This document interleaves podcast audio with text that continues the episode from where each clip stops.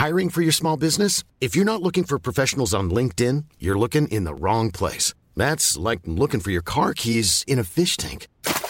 LinkedIn helps you hire professionals you can't find anywhere else, even those who aren't actively searching for a new job but might be open to the perfect role. In a given month, over 70% of LinkedIn users don't even visit other leading job sites. So start looking in the right place. With LinkedIn, you can hire professionals like a professional. Post your free job on linkedin.com slash people today. Burrow's furniture is built for the way you live.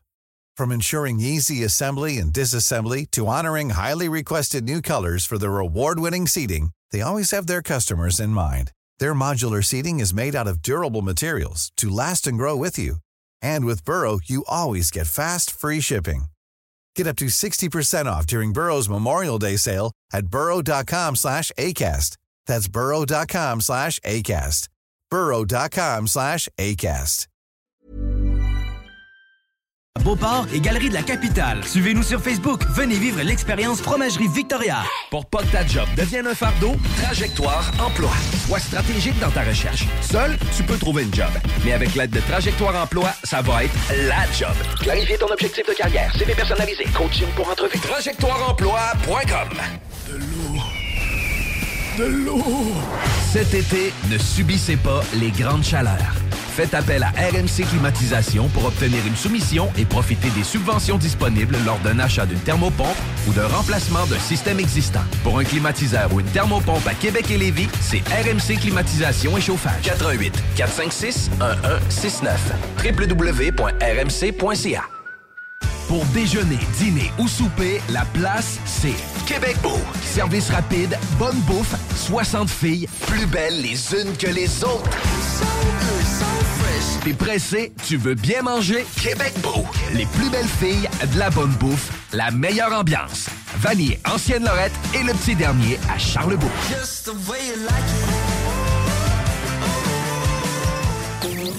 CJMD 96.9. CJMD 96.9. Téléchargez l'application Google Play et Apple Store. Avertissement. Cette émission a pour but de porter l'auditoire à réflexion. C'est pourquoi la direction de la station souhaite vous rappeler que chaque affirmation mérite réflexion. Il ne faut rien prendre comme vérité simplement parce que c'est dit, car tout ceci demeure des théories ou la perception de chacun. Nous vous recommandons de garder un esprit critique et sceptique sur ce que vous entendez ici comme ailleurs. Bonne écoute, bonne réflexion. Bienvenue dans la zone.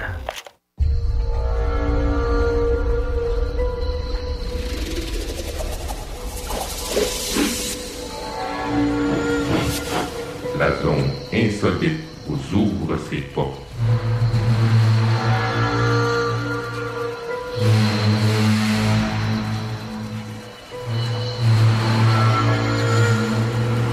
Prenons maintenant possession des ondes.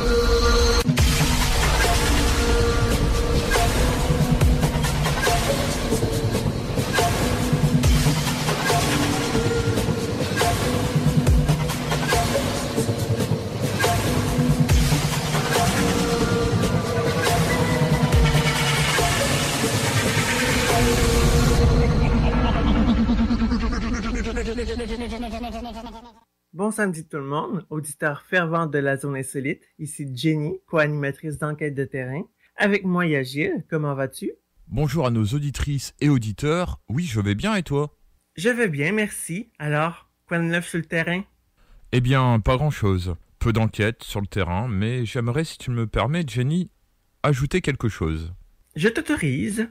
J'aimerais souhaiter un joyeux anniversaire au Garpan, qui fête cette année ses 10 ans d'activité ufologique au Québec. Eh bien, je me joins à toi pour lui souhaiter un bon anniversaire, donc. Le Garpan rejoint ainsi le club des actions, associations qui durent dans le temps. Il y a bon nombre de groupes, d'associations, de web TV ou web radio qui ne durent pas longtemps. D'ailleurs, c'est l'un des thèmes qui sera abordé dans notre émission d'aujourd'hui. On n'a qu'à démarrer alors. Eh bien, nous sommes en présence de Rémi Fauchereau. Bonjour Rémi, comment vas-tu?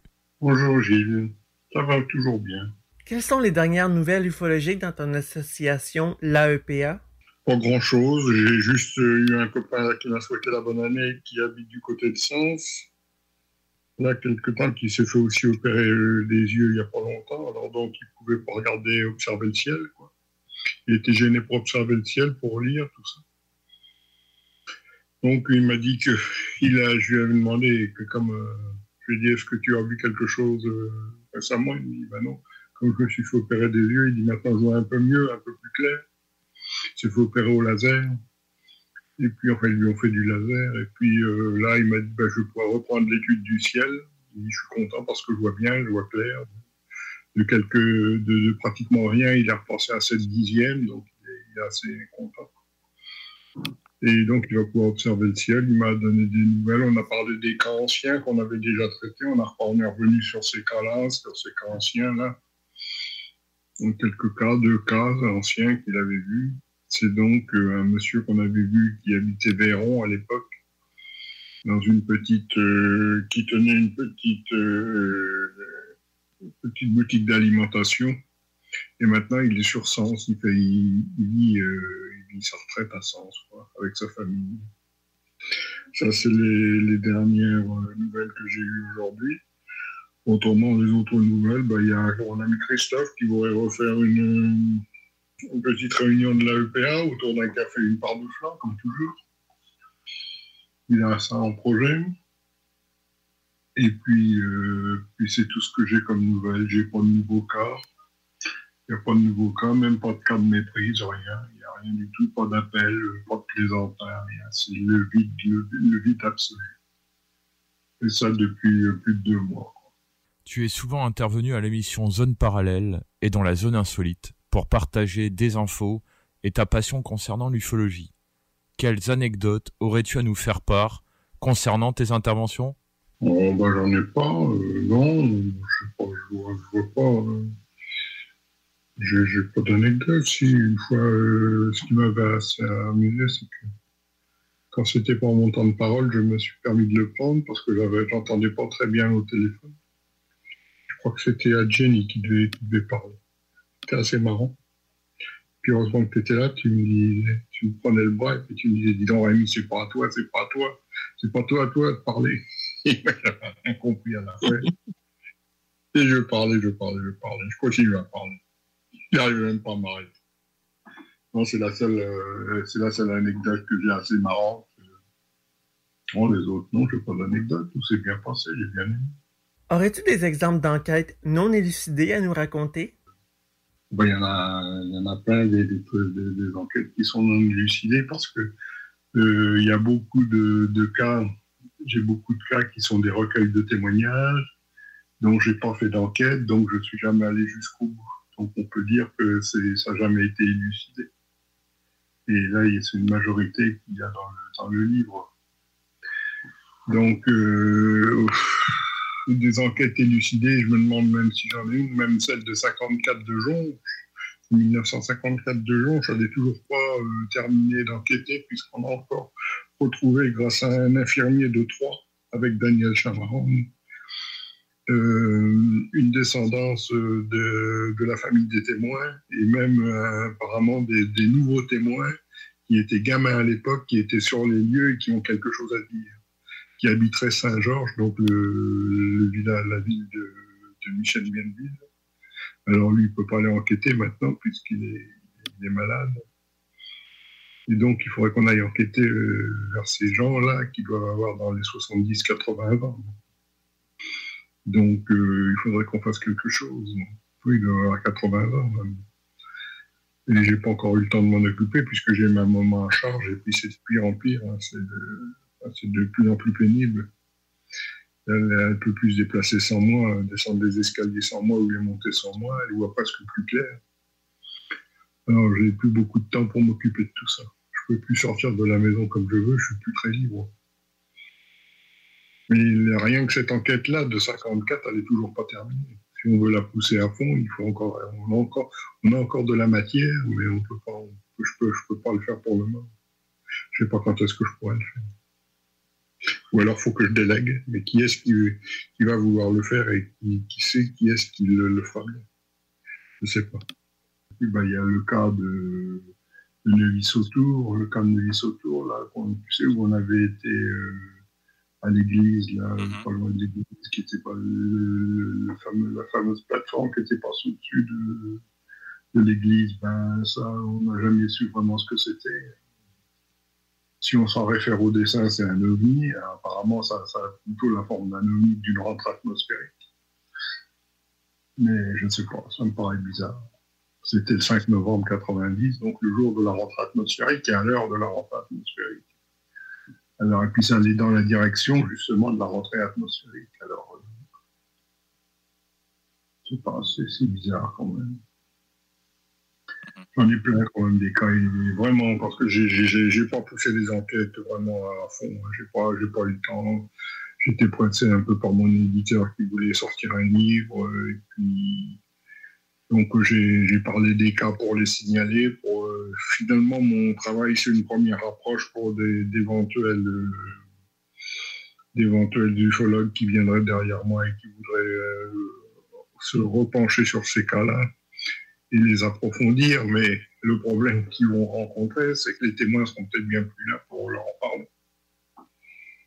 C'est ça le problème, parce que déjà tous les témoins de 54, ils n'existent plus. Alors, ça va être un problème. J'avais pensé à ça, mais s'il n'y a pas le témoin direct, ben, qu'est-ce qu'ils vont faire? Est-ce que tu aurais des cas élucidés à nous présenter? Vraiment élucidés? Oui, vraiment. Oui, quand, il s'agit de méprise. Les, enquêtes, les, élucidées, on peut dire que c'est les, méprises. Les enquêtes, euh, soi-disant donc euh, ovni, il y aura toujours quelque chose à chercher de ce côté-là. Tu pourrais nous donner quelques exemples de, cas élucidés? Cas élucidés, ben, par exemple, le, ballon Goodyear qui est passé, là, il n'y a pas, si longtemps que ça, qu'à l'eau 24 du. Il a été très rapidement élucidé. Voilà. On m'avait parlé, j'avais reçu un coup de téléphone, monsieur, il y a une grosse, plateforme noire qui est passée au-dessus de la ville de Benoît, de la ville d'Auxerre, etc., qui allait en direction de l'aérodrome. Là, j'ai tiqué, j'ai téléphoné à la tour de contrôle, j'ai dit, tu as une plateforme noire qui est passée, il me cherche pas, c'est le ballon Goodyear. Et après, j'ai un copain d'Apoigny qui m'a dit euh, oui, le ballon Goodyear, il avait cette forme-là, il était de cette couleur-là, et en fait, euh, moi, je suis même monté dedans et je l'ai visité. Il, avait été aux 24 heures du Mans, où le ballon s'était posé aux 24 heures du Mans, sur, un, terrain euh, approprié pour ça.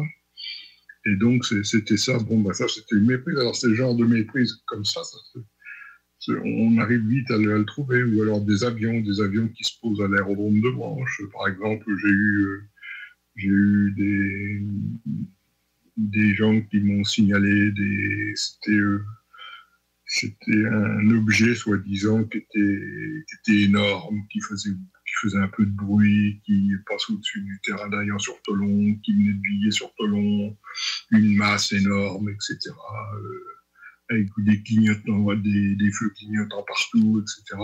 Et en fait, c'était un A300, un A300, euh, un, un Transal, le, le, A400, pardon, le A400M, je crois, qui est un gros porteur, qui faisait du touch and go et donc qui, allait en direction de l'aérodrome de, de Branche. D'ailleurs, c'est la ligne droite. c'est l'axe de, l'axe de, de, de, vol pour aller dans, se poser sur l'aérodrome de Branche. Donc ça m'a émis la puce à l'oreille, ce qui fait que j'ai téléphoné à la tour de contrôle. Il m'a dit cherche pas. Il y a un, A400M qui vient de se poser par deux fois à l'heure, donc que les gens euh, l'ont vu, etc. Donc ça aussi, ça a été expliqué. Il y a plein de choses comme ça qui sont expliquées. D'où l'utilité de ce que fait Gaëtan, qui, euh, qui justement veut commencer par s'intéresser aux phénomène aérien avant de s'intéresser au phénomène ovni. Ben, moi, c'est un peu ce que, ce que là, j'ai fait l'inverse. Je me suis intéressé au phénomène ovni et je suis débouché sur, un, sur des cas euh, aériens. Et en fait, euh, bon, ben, on se complète, c'est sûr, de cette manière-là, euh, les deux techniques se complètent. Mhm. Surtout qu'il va en avoir des avions assez particuliers qui vont passer dans nos, dans nos cieux. Bientôt. Oui, mais là, je suis abonné à un site où il y a les, anciens avions, les anciens avions, par exemple, qui ont été fabriqués depuis, depuis, euh, depuis les débuts de l'aéronautique. C'est assez dingue, assez dingue, même dans les années 60 ou 70, c'est ce qu'ils ont fait soit comme monomoteur, soit comme avion à action. C'était dingue, les, les, les, formes des avions, c'était absolument surprenant. C'est sûr qu'à l'époque, quelqu'un qui n'aurait pas été averti, il aurait pris ça pour un ovni. C'est au cas où il s'intéresse bien sûr à l'ufologie. Mais mais il y, a, beaucoup de, de méprises qui peuvent, qui peuvent avoir lieu rien qu'avec les formes, rien qu'avec les formes des avions. Ce serait pas le site Avion Légendaire? Oui, c'est ça, oui. je connais bien, c'est très bon site. Ouais. Il y a des avions vraiment de, de forme sous-coupique. Oui, il faut voir, ce qui sort. Hein. Il, y a, des trucs, c'est absolument, absolument dingue. On se demande comment ça peut voler. En parlant de méprise, on en a observé une en octobre. Rappelle-toi, le 27 octobre 2021, Fleury-la-Vallée. Oui. Les cheveux d'ange. Oui, bah ça, ça c'est à mettre en relation avec un cas ovni. Euh, enfin, un cas ovni, entre guillemets, euh, qui se serait déroulé à Oloron en 52, c'est ça? C'est ça, Oloron-Sainte-Marie, ouais. Oloron-Sainte-Marie en 52, où il y avait aussi ces phénomènes de cheveux d'ange, où ils ont été décrits pour la première fois, peut-être bien à cette époque-là. Ben, nous, on a vu ce que c'était au moins. On, a, eu, on a eu vraiment euh, une concrétisation de, de, ces fameux cheveux d'ange. Enfin, on sait maintenant, on les a vus, on sait ce que c'est. On aurait pu en faire des prélèvements et puis les faire analyser, mais enfin, il faut avoir l'argent ça, pour les laboratoire. C'était pas la peine, c'était tout. On sait ce que c'était. Puis après, on a, on en a parlé un petit peu sur le net, là, et puis on a même eu des photos qui avaient été où il y avait des pommiers, je crois, ou des vignes c'était, des, toiles et des toiles qui, étaient, qui recouvraient carrément les arbres, les vignes, etc. On voyait même plus les vignes les arbres. Et c'était des, des toiles d'araignée. C'était ces fameux filaments. Alors tu es aussi devenu correspondant pour le magazine Lumière dans la nuit, autant dire LDLN. Et est-ce que tu pourrais nous parler du cas qui s'est déroulé le 31 août 2021 du côté de Charbuy oui, c'est ça, à 5 heures du matin, il y a une personne qui est sortie de Charbuy, euh, qui a pris la, direction de la, sortie du village et qui a pris la direction de Bourpère, c'est-à-dire en en direction de l'aérodrome. Et sur, euh, en passant à l'embranchement de route des étangs, elle a vu une énorme lumière euh, blanche, soi-disant plus gros, nettement plus gros que la Lune, qu'elle a situé, qu'elle a situé un petit peu plus loin que la maison où elle passait à, à la maison à côté de laquelle elle passait. Alors donc, euh, je lui ai donné un questionnaire, une carte, tout ça. Elle a mis un certain temps pour me, pour me répondre. Elle a fait ça bien comme il faut. Et puis, euh, et puis donc, ils m'ont fait un croquis, tout ça. Et puis, euh, moi, de mon côté, j'étais un peu, j'étais peu comme je fais toujours, comme c'était pas loin de l'aérodrome, que c'était dans l'axe de l'aérodrome, j'ai téléphoné à la tour. J'ai envoyé un mail, plus exactement, puis j'ai demandé à mon copain GG, j'ai dit, oh, tu pourrais pas me dire ce que tu avais sur la fréquence à cette, à cette heure-là et puis à ce jour-là. Là, il a regardé, il a fait machine arrière sur ses disques, et puis il a, regardé, il m'a dit, j'ai rien du tout sur la fréquence, il m'a dit, euh, s'il y a une possibilité, euh, puisque le, ça peut être un hélicoptère du SAMU, puisque le SAMU n'a pas besoin de s'annoncer, n'a pas besoin de... Il fait ce qu'il veut, hein, puisque vu les urgences, le SAMU, c'est un, hélicoptère euh, qui, fait des urgences médicales.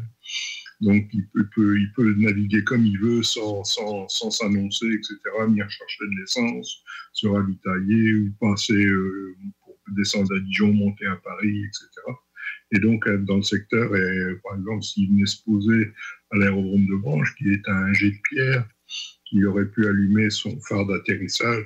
Ils ont un gros, gros phare d'atterrissage parce que la piste, euh, des fois, ils sont obligés de se poser euh, quand ils, ont, ils vont faire des accidents sur le long des routes ou des choses comme ça, en plein champ ou à côté de la route, etc. Donc, ils ont des, des, des phares absolument phénoménaux. C'est des véritables projecteurs donc si ça, ça avait été allumé, ça aurait pu très bien correspondre à la, à la lumière que, que, la personne a vue, c'est-à-dire une grosse lumière, un spot, quoi. Un spot de hélicoptère, comme il, il avait peut-être se ravitailler et puis il a allumé son spot pour, pour aux abords de l'aérodrome. C'est une possibilité. D'après le contrôleur de la de la, de, la, de la tour, si on veut rester un peu dans le rationnel, il a, dit, il a trouvé que cette explication Elle est plausible, elle tient debout, elle tient la route. Alors moi, j'ai fait quand même un article dans le DLN au cas où il y aurait eu des gens qui seraient passés à proximité de l'endroit et qui auraient vu quelque chose où le bouche à oreille pourrait me permettre d'avancer un peu dans ce côté-là. C'est pour ça souvent que j'écris des articles.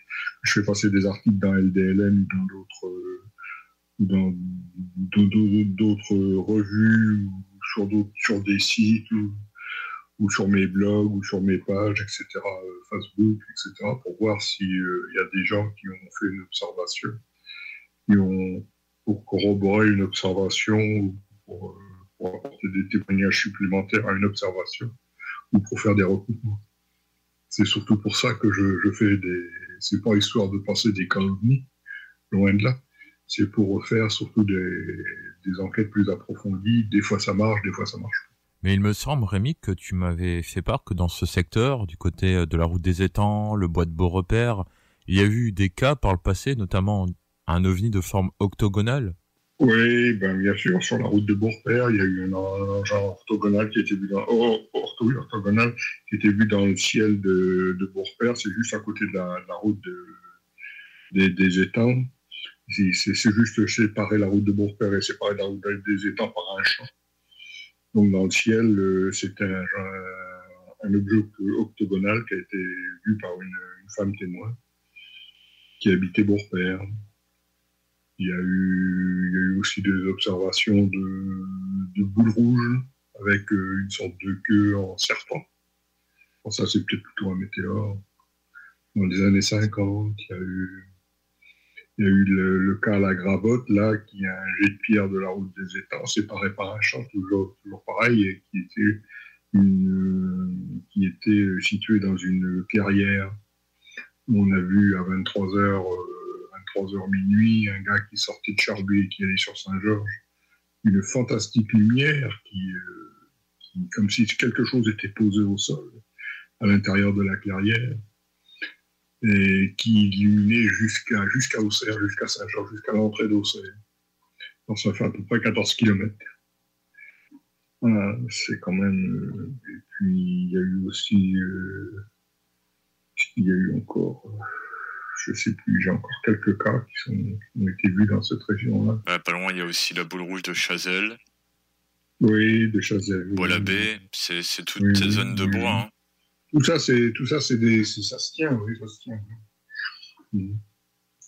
Faut voir ça, faut voir ça à vol d'oiseau. Hein. Faut pas voir ça, euh, faut pas voir ça euh, au niveau du, du sol euh, là, auquel on est.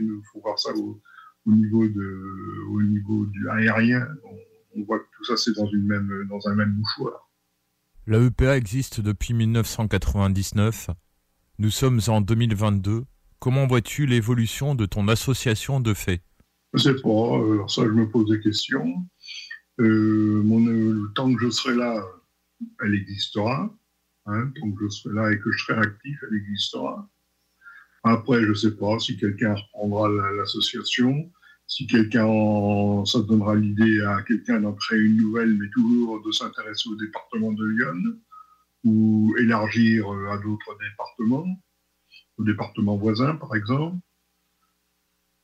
Est-ce que ce sera quelqu'un de l'AEPA qui fera ça, euh, qui appartient à l'EPA, un membre de l'AEPA qui, fera ce genre de choses, qui est plus jeune que moi, qui sera plus jeune que moi euh, Je sais pas, on va voir. Hein, mais est-ce que l'association euh, perdurera ou sous une forme ou sous une autre?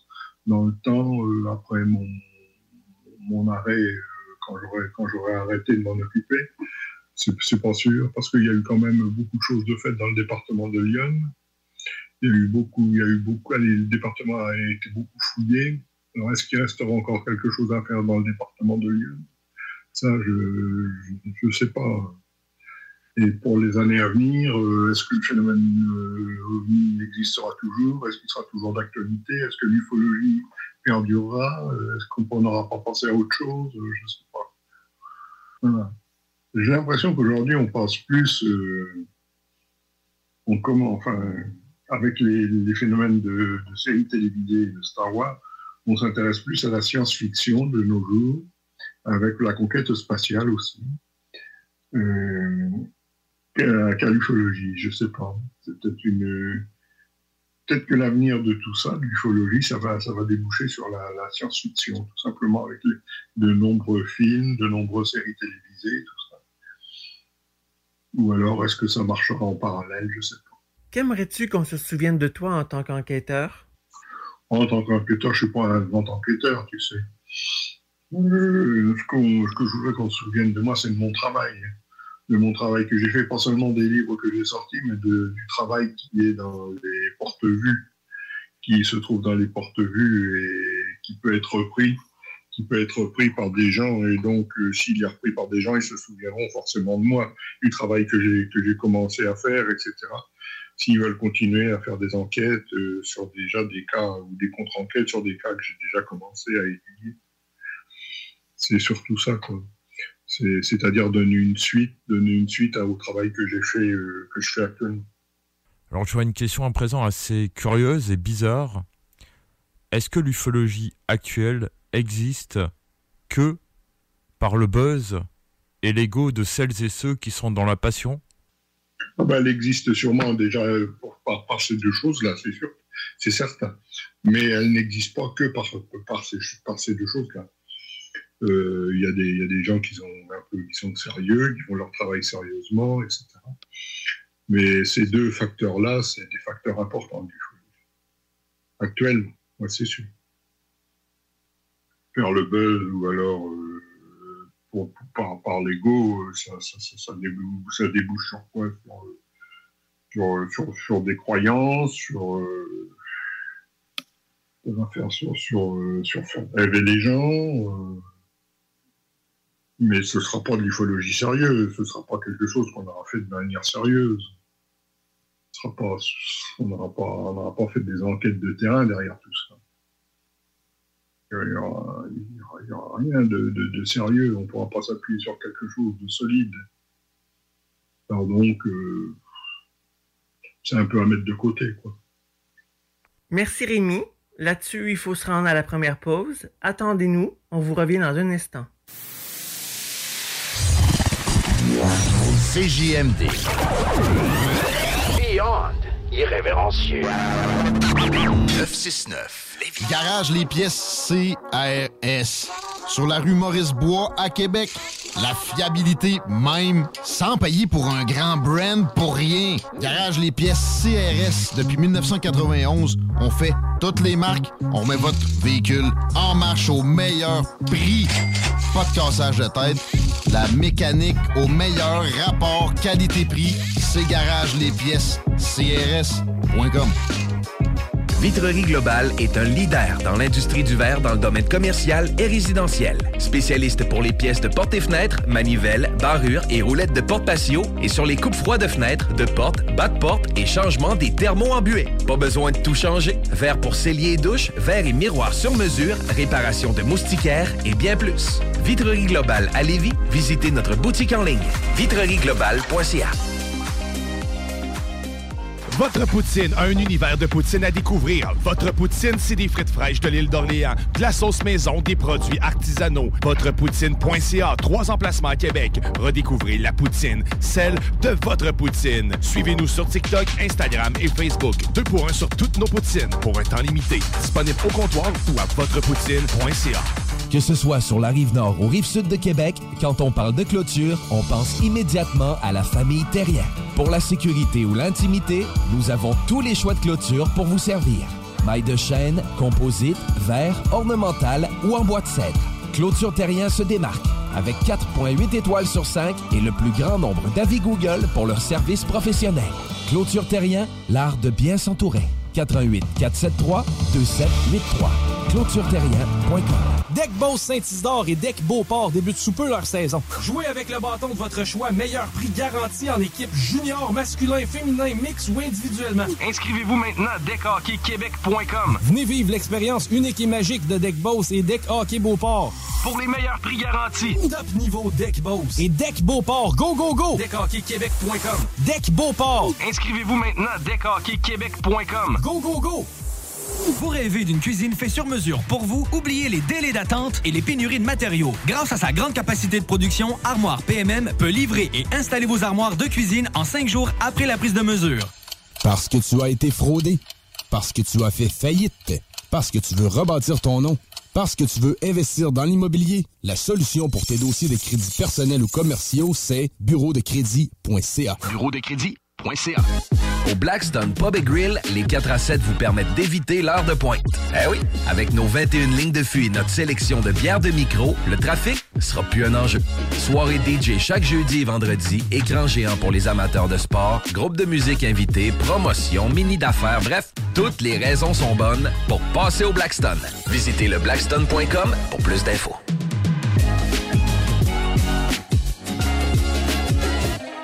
Écoutons Martin Tiger de chez Trévy. Tu sais, tu travailles des heures, tu travailles une gang de gars ensemble, puis tu travailles pour un homme qui est là le matin avec nous autres à 5h30 tous les matins. Le président de la compagnie est avec nous autres à 5h30 le matin. Joignez-vous à la grande famille Trévi dès maintenant en postulant sur trévi.ca. Nous cherchons présentement des vendeurs, des installateurs, des agents de service à la clientèle et des journaliers à l'usine. Ça fait 33 ans que je travaille chez Trévi. Ça passe vite. La famille s'agrandit. Merci Trévi. Pour pas que ta job devienne un fardeau, Trajectoire Emploi. Sois stratégique dans ta recherche. Seul, tu peux trouver une job. Mais avec l'aide de Trajectoire Emploi, ça va être la job. Clarifier ton objectif de carrière, CV personnalisé, coaching pour entrevue. TrajectoireEmploi.com En présence de symptômes de la COVID-19, comme la toux, la fièvre, le mal de gorge, la perte du goût ou de l'odorat, isolez-vous et faites un test rapide à la maison. Pour en savoir plus et connaître les consignes d'isolement à respecter pour vous et ceux qui vivent avec vous selon votre résultat de test rapide, consultez québec.ca isolement. On continue de se protéger. Un message du gouvernement du Québec. Les classiques hip-hop, c'est à l'Alternative Radio. Avertissement. Cette émission a pour but de porter l'auditoire à réflexion. C'est pourquoi la direction de la station souhaite vous rappeler que chaque affirmation mérite réflexion. Il ne faut rien prendre comme vérité simplement parce que c'est dit, car tout ceci demeure des théories ou la perception de chacun. Nous vous recommandons de garder un esprit critique et sceptique sur ce que vous entendez ici comme ailleurs. Bonne écoute, bonne réflexion. Bienvenue dans la zone.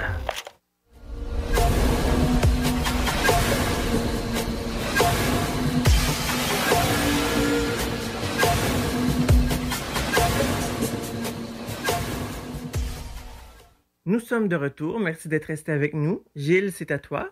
Alors Rémi, tu es membre de l'association SO, Sauvegarde et Conservation des études et archives ufologiques, et souvent au cours de conversations, de commentaires ou même euh, d'événements, j'entends des choses qui ne sont pas vraies concernant cette association. Alors je t'ai fait une sélection de six mensonges par rapport à l'association SO, je vais te les dire et tu vas y répondre. Premier mensonge, le sceau détruit les archives.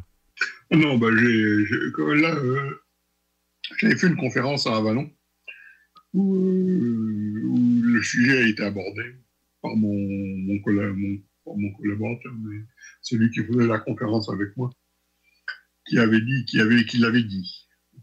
D'ailleurs, c'est enregistré puisqu'on a fait un DVD sur la question. Il avait dit, euh, d'ailleurs, ça avait mis Gilles Durand en colère, il avait dit ouvertement, bah oui, le sceau détruit les archives. Et moi, j'ai, re- repris, j'ai dit non, c'est pas vrai, puisque moi, j'avais déjà participé à des séances de tri à Dompierre-les-Ormes avant de faire cette conférence. Cette conférence a eu lieu en 2007. Moi, j'avais fait depuis 2003 des, des séances de tri. Et j'ai bien vu que le tri qu'on faisait des archives, c'était de, de SOS OVNI à l'époque. Euh, et bien, et puis de Michel Figuet aussi, chez Thierry Pavilic, on ne détruisait rien, on gardait tout, on, tout était noté, etc. Tout était classé, répertorié et tout, et après déposé en bibliothèque ou en archive nationale, etc. Et donc ça, j'ai pu le voir moi-même, donc j'ai voulu rectifier la chose, comme quoi ce n'est pas vrai. Et depuis le temps que j'ai fait après des, j'ai refait des, des séances de tri, et d'ailleurs le meilleur moyen qu'on a, si les gens pensent qu'on détruit les archives, allez donc aux autres, il y a des archives, vous verrez qu'on ne détruit rien, qu'on ne brûle rien. Merci Rémi. Alors le deuxième mensonge à peu près du même registre, c'est quelque chose que j'ai vu dernièrement en commentaire sous une vidéo sur YouTube. le sceau enterre les archives. Non. Le sceau n'enterre rien du tout. Le sceau classe les archives, les met dans des cartons, etc. euh, et les dépose aux archives, euh, aux archives nationales ou départementales, les livres pareils, etc. Euh, donc, ces archives, si on dit qu'elles sont enterrées, c'est parce que peut-être qu'elles ne sont pas consultées. Pas consultées autant que, je ne sais pas quoi, moi, Bibi Fricotin ou je ne sais quoi, pourrait, qui pourrait être archivé. Mais non, non, c'est c'est simplement que on ne peut pas dire que quand on met, on met des archives dans, dans un centre national d'archives, euh, elles soient enterrées. Non, elles sont, elles sont déposées, et d'ailleurs, c'est pas vrai, puisque on a vu qu'il y avait des gens qui étaient intéressés, des chercheurs qui étaient intéressés, notamment Manuel Virotte, qui a fait euh, une, thèse à partir des archives que le Sceau a triées et déposées, je ne sais plus de, c'était bien à Marseille ou à Nice, je ne sais plus où il avait déposé, mais je crois, et puis à Paris. Euh, donc, euh, donc Manuel Virotte a fait quand même une thèse qui après il a transformé en deux livres. Ça a fait quand même deux livres, c'était quand même une thèse importante. hein, il parlait de toute l'histoire de l'ufologie à travers les archives qu'il a, qu'il a vues, qu'il a, qu'il a, qu'il a vues donc euh, dans, les archives nationales et qui étaient issues du, des archives triées par le Sceau. Donc ça sert à quelque chose. Ça sert peut-être pas, à- mais tout, le- tout le monde, enfin tout, tout le monde a, peut, peut consulter les archives. Bon, il y a peut-être des restrictions pour euh, des gens. Euh, je crois qu'ils ont fait quelques restrictions pour euh, la famille qui voulait pas que certains documents soient vus. Mais c'est- infime, c'est infime. Autrement, euh, euh, tout- tout- tout- tout- toutes les archives, on peut les voir. N'importe qui peut, peut, peut demander à aller se présenter à la, à la bibliothèque ou aux archives et demander à voir les archives. Il n'y a pas de problème. Et les consulte. Pour faire un travail ou pour simplement avoir Bah oui, moi, depuis le début que je suis de Monceau, et ça, commence à faire une paire d'années, euh, moi j'ai toujours entendu la même chose. Troisième mensonge, le sceau est un bastion de sceptiques. Oui, mais c'est pareil. J'entends ça depuis je sais pas combien de temps. Il y a de tout au Sceau, il y a de, de tout, il y a tout le monde. Il y a de, le, le Sceau n'est pas un bastion de sceptiques. Ça, c'est- Il y a des gens qui sont sceptiques, il y a des gens qui sont croyants. Il y a peut-être même plus de croyants que de sceptiques maintenant. Alors, euh, ça, c'est complètement, complètement aberrant. Ça ne tient pas debout, ça n'a jamais tenu debout, mais ça, on entend ça depuis le début, comme la destruction des archives, on entend ça de- depuis le début que le a été fondé. Mais ça, ça ne tient pas debout. D'ailleurs, moi, j'ai bien vu que. Moi, je suis pas spécialement sceptique, je suis pas spécialement croyant, je, ne sais pas trop où je me situe, peut-être au milieu. Mais il y a de tout. Tout le monde, est accepté. hein. Et d'ailleurs, le saut, le saut, il n'a pas une orientation, euh, une orientation bien propre. hein. Le saut, il est, neutre. hein. Il est neutre. Il est neutre. Il travaille pour les, pour les ufologues et les archives avant tout. Et quand il s'occupe de recueillir les archives, il ne regarde pas si c'est des archives de sceptiques ou si c'est des archives de croyants. Il prend, il prend, euh, il prend tout type d'archives. Et il classe tout type d'archives au même titre que, que les uns ou que les autres, euh, que ce soit des croyants ou des sceptiques, c'est c'est classé. Regarde le SOS OVNI, on ne peut pas dire que c'était un sceptique. Ben, on, on a, on a travaillé des années et des années sur SOS OVNI. Et encore. Oui, Et encore aujourd'hui. Encore aujourd'hui. hein. Alors, s'ils avaient, s'ils avaient voulu, si ça avait été sceptique, ils auraient, ils auraient tout balancé à ce compte. Non, non, non, non, mais ça, c'est des on-dit, c'est des trucs qui ont, qui ont la vie dure, c'est des, des, des, comment, des, des remarques qui ont la vie dure, mais qu'il faut, qu'il faut détruire parce que c'est, c'est pas la réalité, c'est pas la, la vérité. hein. Quatrième mensonge, le sceau travaille pour le gouvernement. Pourquoi pas aussi? Le SO est indépendant. Le SO est indépendant, il ne travaille pas pour le gouvernement du tout, il n'est pas contrôlé par le gouvernement, il voit sur tout de suite qu'il n'y a pas d'homme en noir qui le surveille. Non, non, non, non, on est une association de loi de 1901, et puis, et puis c'est tout. On fait notre travail d'association de loi de 1901, et puis, puis ça va pas plus loin que ça. On n'a d'ailleurs euh, pas de financement, je crois qu'ils n'ont pas de financement du gouvernement, tout comme ça. Ils ont, ils ont, rien. euh, au départ, enfin, quand j'ai commencé à travailler avec eux, ils n'avaient même pas de, financement pour une association de loi de 1901. Non, non, non, ils ne sont pas financés. Il y a, non, non, il n'y a rien de. Non, non, c'est une, association euh, comme ça.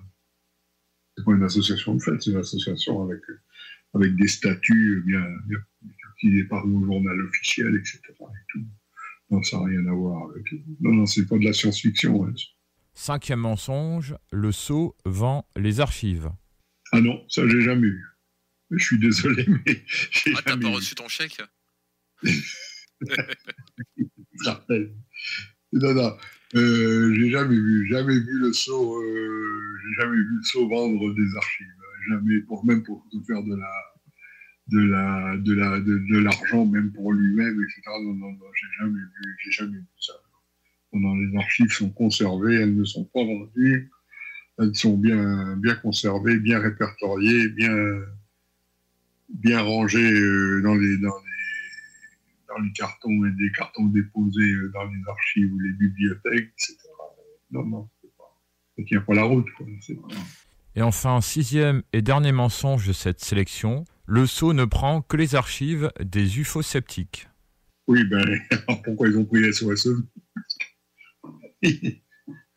Pourquoi ils ont pris SOS Parce que c'est pas, c'est pas quelque chose de sceptique, SOS Puis je peux te dire qu'il y en avait un paquet d'archives. Puisqu'on le trie encore. Non, non, y a, ils prennent pas que les archives des sceptiques, c'est pas vrai. Tu parles beaucoup des SOS OVNI, mais euh, si c'était le cas, ils n'auraient pas pris tes archives non plus. En tout cas, j'espère que ça a répondu à toutes les personnes qui se posent énormément de questions au sujet du saut et qui s'imaginent bien des choses.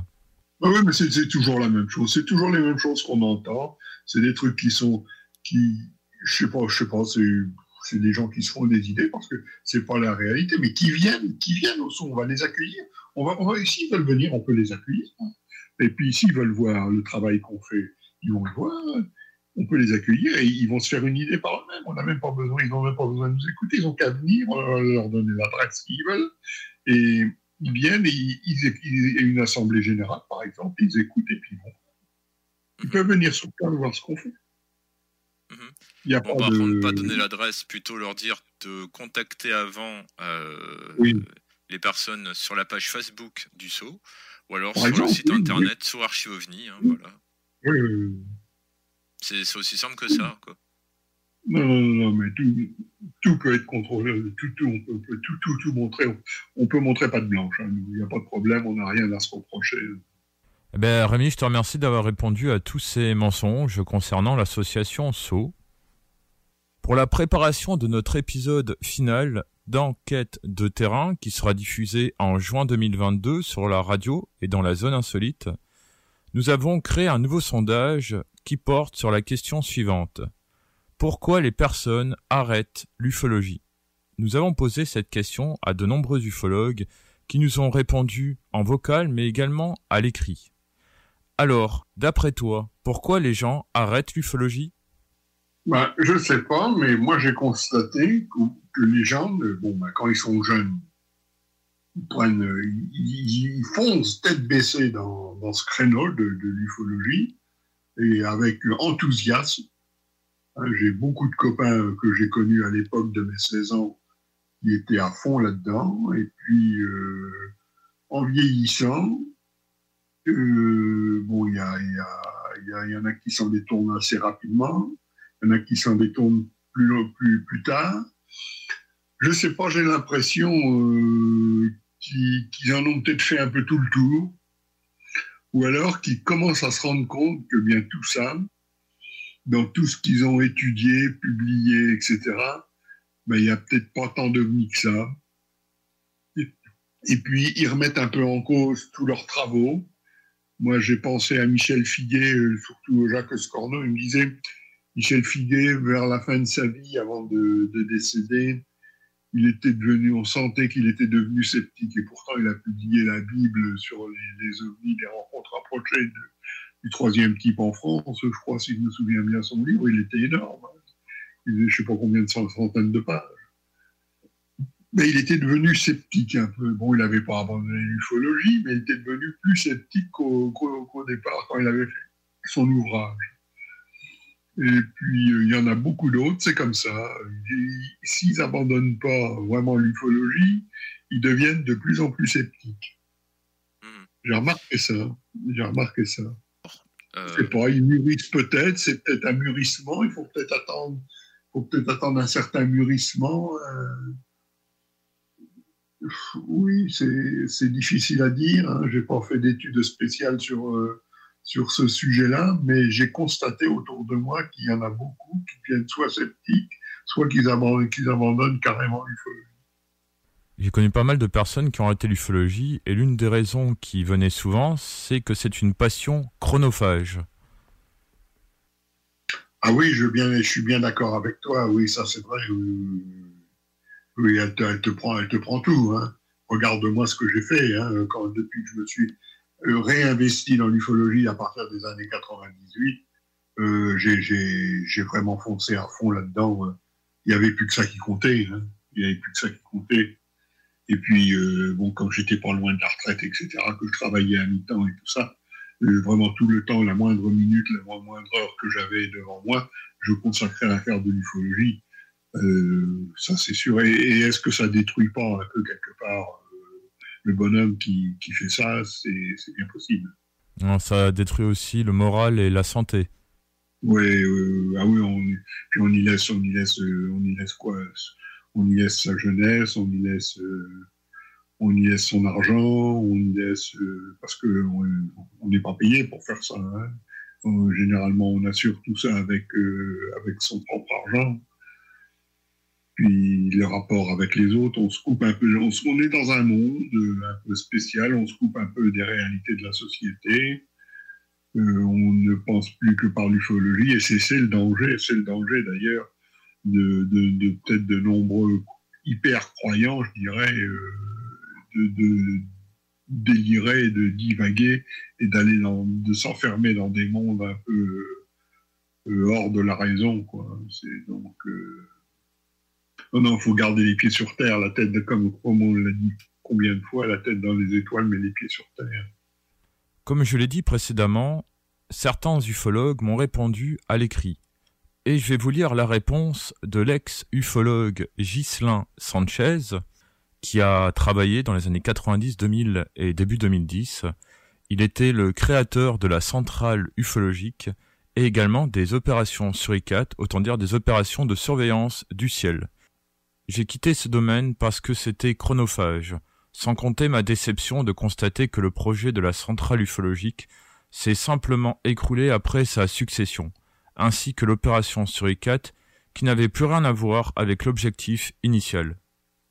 Néanmoins, je suis arrivé à me faire une opinion du sujet OVNI dans son ensemble, affinant ma théorie personnelle, et puisqu'ayant poussé jusqu'au bout ma réflexion sur le sujet, je suis arrivé à une conclusion qui a su satisfaire ma curiosité et mon intérêt pour le sujet. Je retiens que c'est un domaine absolument passionnant, riche de connaissances et de relations, comme dans d'autres domaines, il y a bon nombre d'escrocs, mais également de véritables passionnés ayant pris conscience de l'intérêt de toujours veiller à respecter les témoins.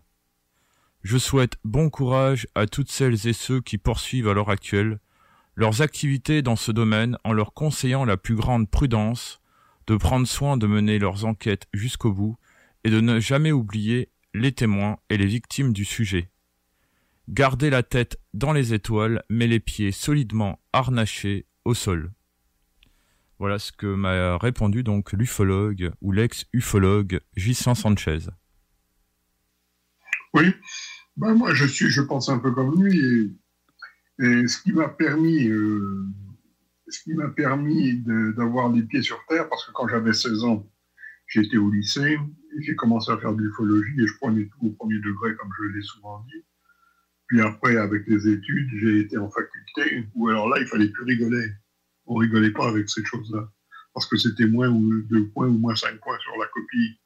Si on avait le malheur, si les profs avaient le malheur d'entendre parler du mot euh, fallait pas parler de Jean-Claude Bourret, etc. C'était dans les années 70 que j'ai fait mes, études, mes études universitaires.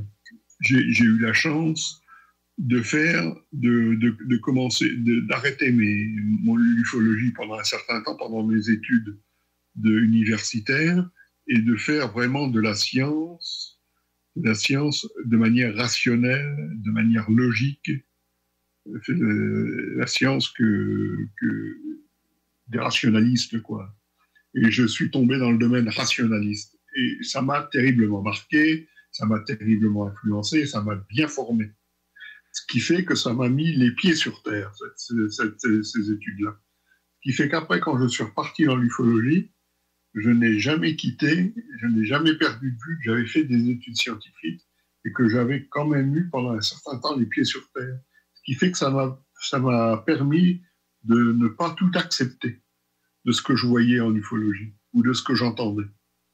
Donc, aussi, je l'ai publié d'ailleurs, même déjà dans les journaux, dans les, journaux où les, organismes m'avaient interviewé, dans tous mes articles journaux, de journaux que j'ai là, hein, qui sont affichés un petit peu partout, là, que j'ai affichés dans ma chambre, vous verrez toujours le mot sceptique.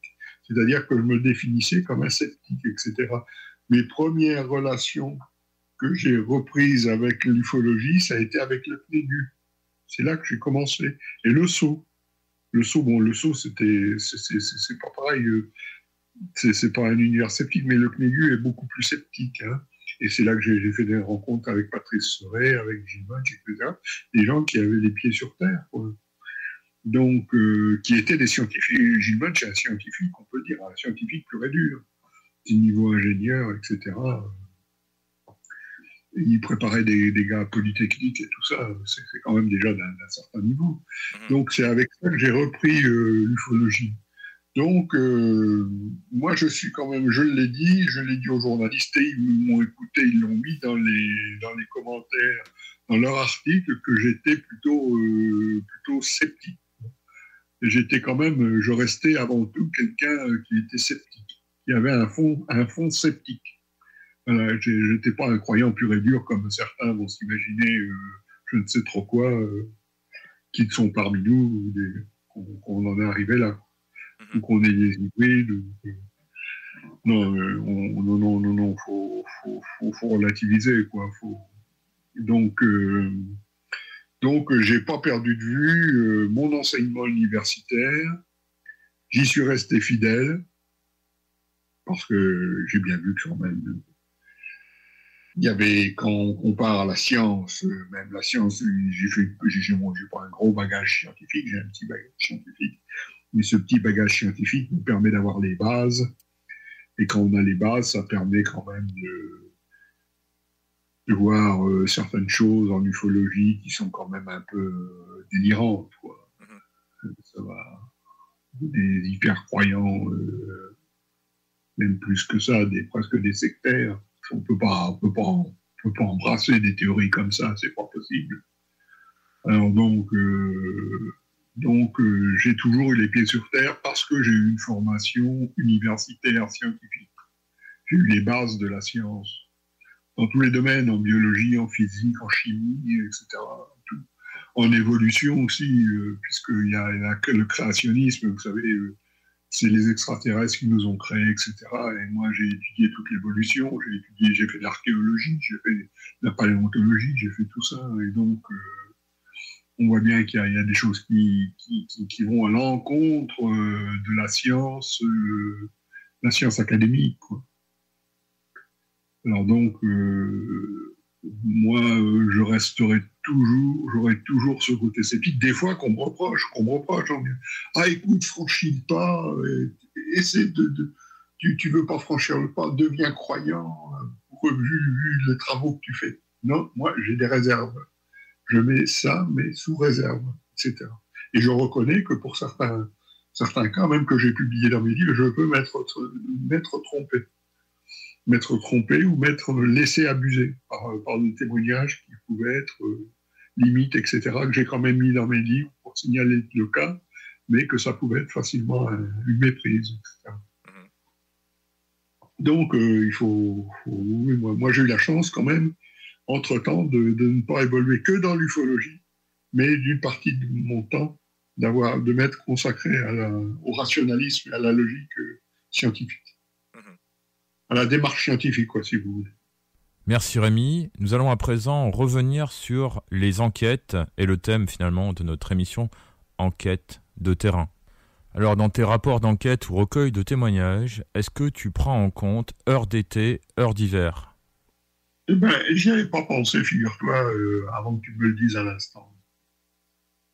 Par exemple, euh, s'il y a six mois, on m'avait dit 22 heures, si aujourd'hui on me dit 22 heures, j'aurais mis 22 heures. C'est bon, c'est très bon ce que tu dis. Parce que c'est, euh, quoi qu'on a quand même la date. Donc, donc on sait on sait qu'il y a eu un changement d'heure entre-temps. Hmm. Avec la date, on peut savoir que c'est l'heure d'été qu'on va avoir ou que l'heure d'hiver.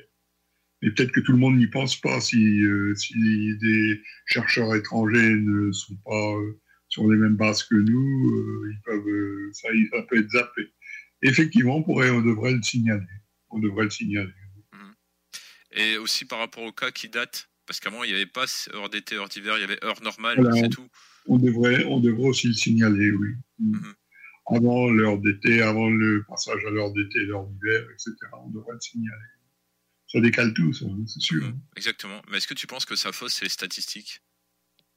Ah ben oui, il faut en tenir compte dans les statistiques. Ah ben, ben c'est un peu, c'est un facteur essentiel. Ah ben, ben, bien sûr, et autrement tu fausses tout. Ouais, les, mmh. Je vois, me rappelle par exemple les, stats qu'il y a sur, sur, certains sites internet où il y a les heures, euh, les moments de la journée, euh, la nuit. Ah ben, les statistiques anciennes avant le passage à l'heure d'été, l'heure d'hiver, ça allait bien, il n'y avait pas de problème. Et depuis qu'on est passé à l'heure d'été, l'heure d'hiver, il faut, là, dans, dans, des statistiques, surtout dans des statistiques, il faut, il faut, faut le signaler parce que tout change, hein. c'est plus, plus, la même chose. Hein. Oui, j'ai bien fait d'en parler parce que j'avais pas. Pour moi, c'était évident que d'après la date, on allait faire soi-même la différence entre heure d'été et heure d'hiver, mais c'est peut-être pas évident pour tout le monde. Surtout quelqu'un qui lit une statistique comme ça. Ah oui, oui, oui, il faut, faut, faut bien le signaler. Comme quoi, il y a encore bien des choses à mettre, de nombreux paramètres à rajouter dans les rapports d'enquête. T'as absolument raison, mais c'est déjà le temps d'aller à la pause. On revient dans quelques minutes. CJMD 96.9 Lévis. L'alternative radio. La recette qui lève. Pas besoin de pilule. Au cinéma Lido, cinéma des chutes, on fait tout popper. Le maïs, le son, l'image, les sourires, les journées, les soirées. On s'éclate à l'année longue. Concours, ciné-cartes, cartes cadeaux, prix spéciaux, rien d'impossible quand on a une entreprise avec un comptoir à friandises. On peut même écouter deux films de suite, entrer le jeudi pour un petit set ou louer une salle et devenir la star. Cinéma Lido, Cinéma des Chutes, à Lévis et Saint-Nicolas. Ça fait plus de 40 ans qu'on se fait du cinéma et c'est à chaque fois une première. GestionBloc.com est une entreprise de Livy qui offre des services de gestion d'immeubles, que vous soyez dans la région de Québec, Rive-Sud, Port-Neuf ou La Beauce. GestionBloc.com est omniprésent à vos besoins et attentes. Si vous avez de la difficulté à louer vos logements, notre superbe équipe saura vous assister. GestionBloc.com Si vous avez des travaux d'entretien à faire, notre équipe est à votre disposition. Que vous soyez propriétaire d'immeubles à logement, jumelés ou condos. GestionBloc.com la référence en immobilier. Visitez gestionbloc.com. Deck Boss Saint-Isidore et Deck Beauport débutent sous peu leur saison. Jouez avec le bâton de votre choix, meilleur prix garanti en équipe junior, masculin, féminin, mix ou individuellement. Inscrivez-vous maintenant à deckhockeyquebec.com. Venez vivre l'expérience unique et magique de Deck Boss et Deck Hockey Beauport. Pour les meilleurs prix garantis. Top niveau Deck Boss et Deck Beauport. Go, go, go! Deckhockeyquebec.com. Deck Beauport. Inscrivez-vous maintenant à deckhockeyquebec.com. Go, go, go! Image Express, un chef de file depuis 15 ans dans le lettrage, la conception de logos, l'affichage et l'impression grand format. Nous sommes à la recherche de graphistes pour réaliser la conception visuelle et la préparation des dossiers d'impression. Salaire compétitif et possibilité d'acquérir des parts dans l'entreprise. Image Express est une compagnie dynamique qui innove constamment. Si vous êtes le ou la candidate pour ce poste, appelez au 88 835 1789. Visitez le site imageexpress.ca ou visitez-nous sur Facebook. Au Blackstone Pub et Grill, les 4 à 7 vous permettent d'éviter l'heure de pointe. Eh oui, avec nos 21 lignes de fût et notre sélection de bières de micro, le trafic sera plus un enjeu. Soirée DJ chaque jeudi et vendredi, écran géant pour les amateurs de sport, groupe de musique invité, promotion, mini d'affaires, bref, toutes les raisons sont bonnes pour passer au Blackstone. Visitez le blackstone.com pour plus d'infos.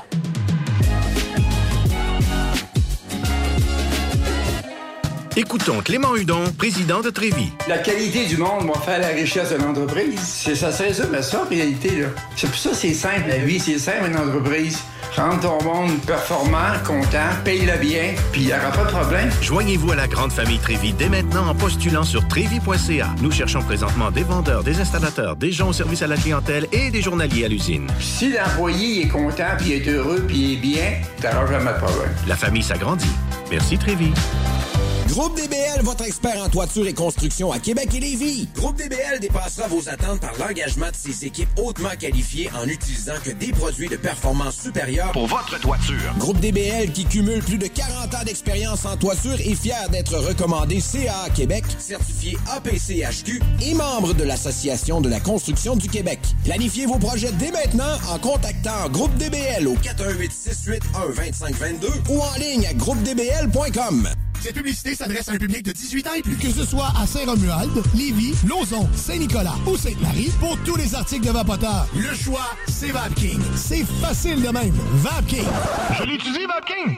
Pour pas que ta job devienne un fardeau, Trajectoire Emploi. Sois stratégique dans ta recherche. Seul, tu peux trouver une job. Mais avec l'aide de Trajectoire Emploi, ça va être la job. Clarifier ton objectif de carrière, CV personnalisé, coaching pour entrevue. TrajectoireEmploi.com You are tuned in to 96.9, the station that plays progressive West Coast hip hop music, and I am the DJ that is bringing it to you.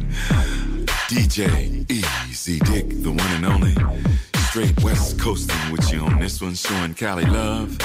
Straight from the West Side. Avertissement. Cette émission a pour but de porter l'auditoire à réflexion. C'est pourquoi la direction de la station souhaite vous rappeler que chaque affirmation mérite réflexion. Il ne faut rien prendre comme vérité simplement parce que c'est dit, car tout ceci demeure des théories ou la perception de chacun. Nous vous recommandons de garder un esprit critique et sceptique sur ce que vous entendez ici comme ailleurs. Bonne écoute, bonne réflexion. Bienvenue dans la zone.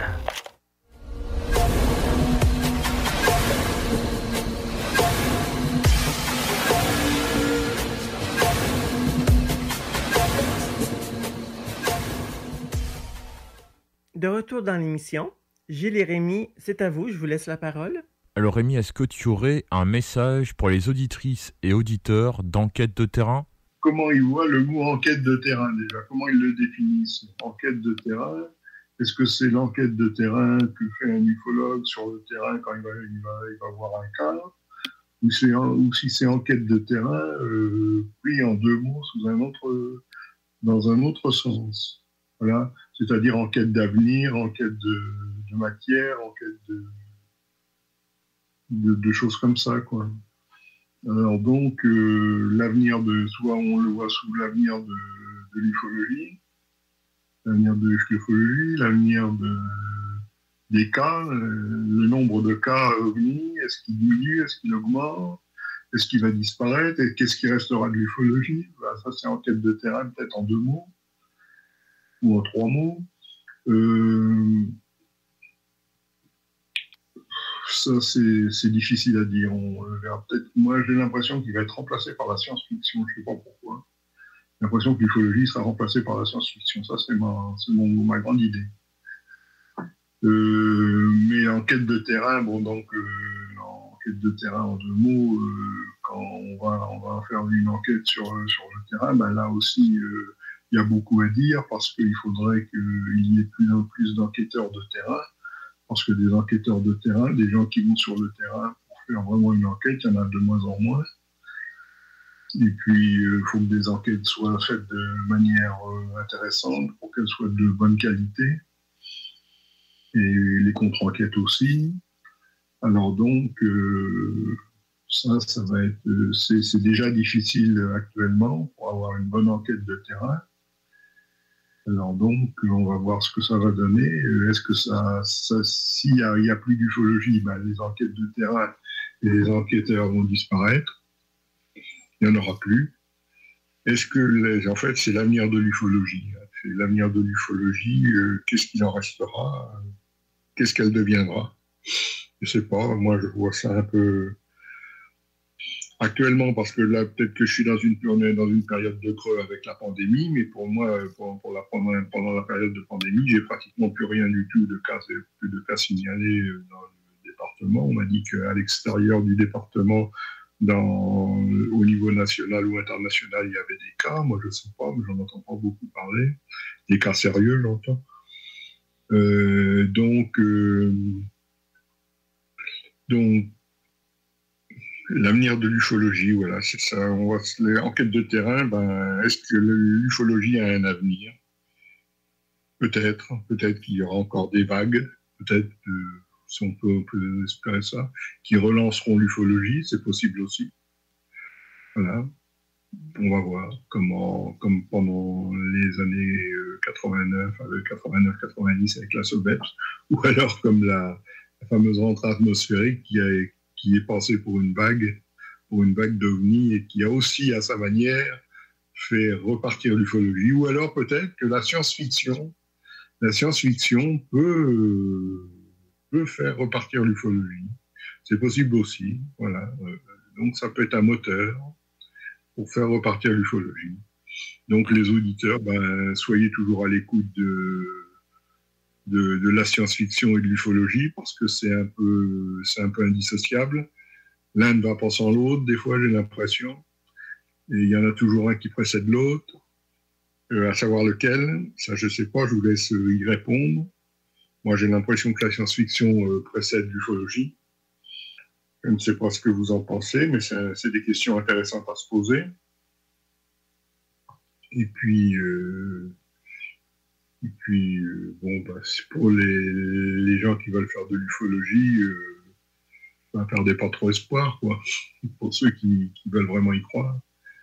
Mais faites attention aussi aux, charlatans, parce qu'il y en a beaucoup qui resteront derrière leur ordinateur, des gens qui ont un certain style et qui arriveront à vous sortir n'importe quel bouquin sur n'importe quoi. Alors soyez prudents, sachez faire le tri tu penses, dans le fond, de la théorie extraterrestre qui persiste malgré euh, le manque flagrant de preuves? La théorie de? Des extraterrestres, malgré le manque flagrant de, preuves. Ah oui, c'est sûr, oui. Oui, parce que la preuve d'un extraterrestre, finalement, c'est soit. Euh, on n'a jamais eu de photos d'extraterrestres. Ou alors, il y a eu des photos, mais ça, a été toujours flou, ça a été toujours euh, des photos. on, peut, on peut se demander se demander ce que, ça, a été. Euh, je me rappelle d'un livre qui s'appelait Humanoïde, et bien un truc comme ça, où il y avait une photo. On aurait dit euh, qu'elle avait été faite, euh, on avait fait un bonhomme avec du papier aluminium ou un truc comme ça, et puis qu'on l'avait photographié, et puis fait passer ça pour une photo d'humanoïde qu'on avait vu dans les bois, ou un truc comme ça. Bon, non, mais il n'y a pas, moi, moi, je à ma connaissance, j'ai pas de photos d'humanoïde, ou alors c'est des photos qui sont plus ou moins floues, et on ne voit vraiment, on ne peut pas conclure vraiment à, quelque chose de, sérieux. Alors, euh, les humanoïdes, eh ben, les extraterrestres, euh, qu'est-ce qu'on en a? C'est une représentation schématique, un dessin. Généralement, c'est un dessin d'après la description du témoignage. Qu'est-ce qui reste? Il n'y a que le témoignage qui compte, euh, parce que le dessin qu'on en fait, il peut être entaché d'erreur. Alors, la présence d'extraterrestres, bon, ben, c'est possible qu'il y en ait, mais on ne l'a que dans le témoignage. Et le témoignage, ben, il vaut ce qu'il vaut. Hein. Ça peut être une méprise. Moi, je vois pour le de Dige, on a, on a, pendant un moment, là, on disait, de, la dernière hypothèse de Gilles Durand, on avait posé un Bell 47, un petit hélicoptère qui s'était posé avec deux humanoïdes, avec deux, deux personnes, et les deux, les deux, les deux pilotes et le copilote, enfin les deux, le pilote et le copilote étaient passés pour des humanoïdes. Avaient fait passer pour des humanoïdes, et bien c'était des gens, euh, quand on les a décrits, il y a quelqu'un qui, d'après la description, a voulu refaire une reconstitution graphique. Et on a s'est aperçu que c'était des, qui avaient tout à fait l'air de militaires avec une casquette sur la tête et tout, casquette de militaire et tout. Et en fait, on s'est aperçu après, quelques temps après, deux jours après, dans l'article, il y avait un article comme quoi euh, c'était un hélicoptère avec deux militaires qui venaient de la base des, environs de, de, Dige. C'était une base américaine, je crois encore. C'était en 54. Alors, euh, bon, bah, moi, des, extraterrestres, euh, tant que j'en verrai pas un devant moi euh, un peu bizarre, peut-être même pas bizarre forcément, mais disons qu'il me paraissent vraiment être un petit gris avec des grands yeux et tout ça, mais que je verrai de mes propres yeux, je commencerai peut-être à y croire un peu plus. Parce que là, pour le moment, j'ai pas, pas de, preuves, j'ai pas de preuves matérielles.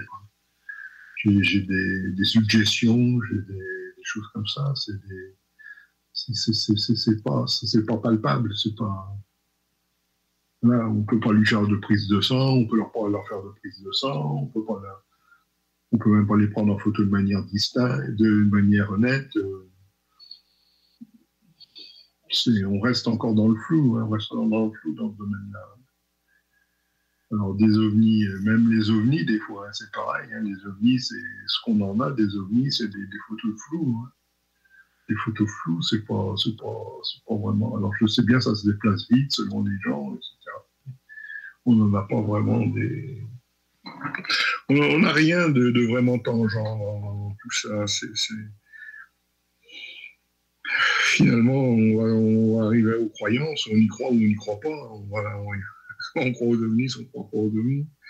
Euh, je sais pas, je sais pas ce qui reste dans tout ça. Il reste des tracés radars, peut-être.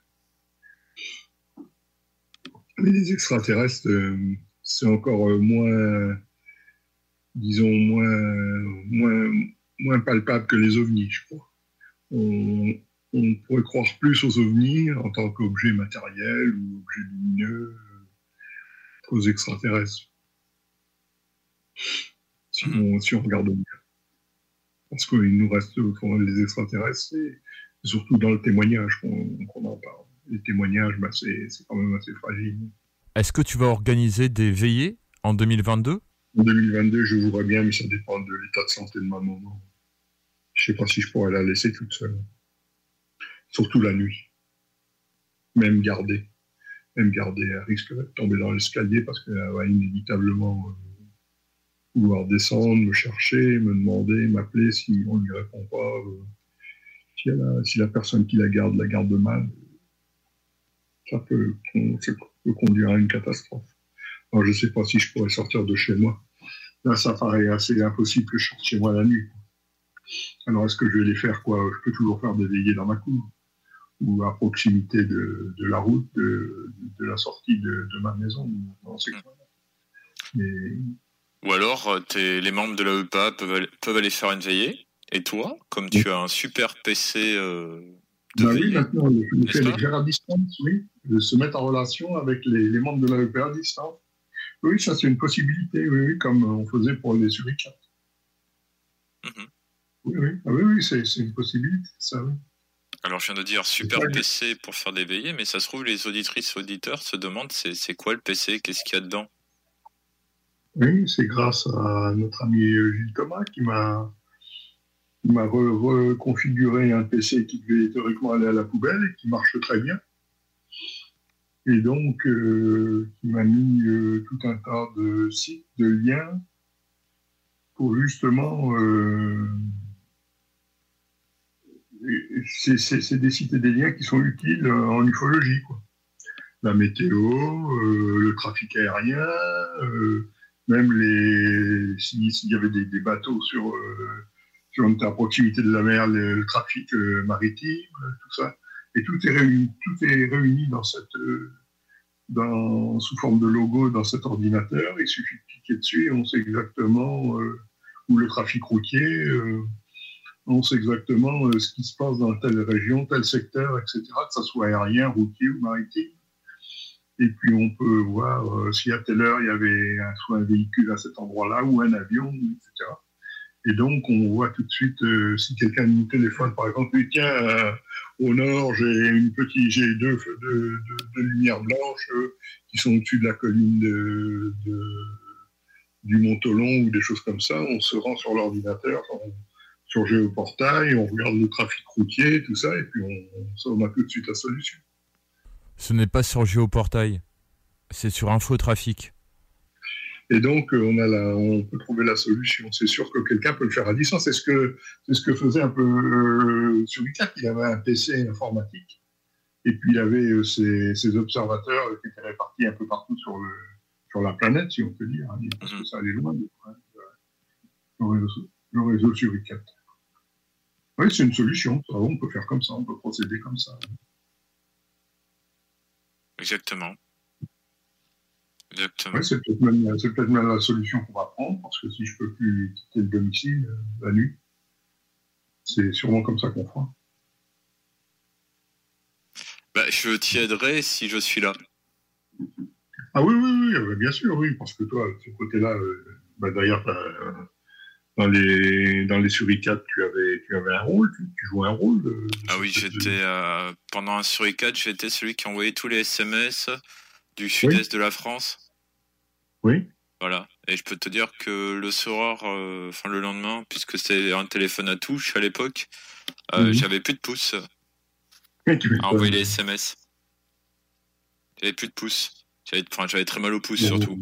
Mais non, c'est ce rôle-là. Mais ce qui était euh, compliqué au sein de, des opérations sur ICAT, c'était que l'organisation ne pouvait pas faire sur ICAT. On était obligé de mm. rester euh, chacun chez soi pour surveiller mmh. FlyRadar 24, euh, enfin tous les logiciels, mm. Stellarium et compagnie. Mm. Tout le monde faisait sa veillée, sauf les organisateurs. Oui, bah oui, c'est sûr, oui. C'est comme si vous étiez dans un bunker et puis vous vous en pas. Mon plus beau souvenir de, de Suricat, c'est euh, c'est le ballon stratosphérique envoyé en janvier 2014. Oui, je m'en rappelle. Ça, c'était une super aventure. Oui, Il était monté haut Très haut. On l'avait lancé dans le Gers. Il avait atterri euh, dans l'Aude. oui. Voilà. Il aurait pu. Euh, il a eu chaud le ballon en fait, hein, parce que il a atterri entre l'autoroute, la route, un étang qui était pas loin du tout. Ça aurait fait des dégâts. Ben oui. Mais ce qui est bien, c'est qu'il a été trouvé par des veilleurs euh, du cercle sur I4 de l'Aude et du cercle sur I4, enfin d'OVNI 66, pardon. C'était marrant, quoi. Oui. Tu as fait de nombreuses veillées tout au long de ta vie d'ufologue. Est-ce qu'il y en a une qui t'a plus marqué qu'une autre?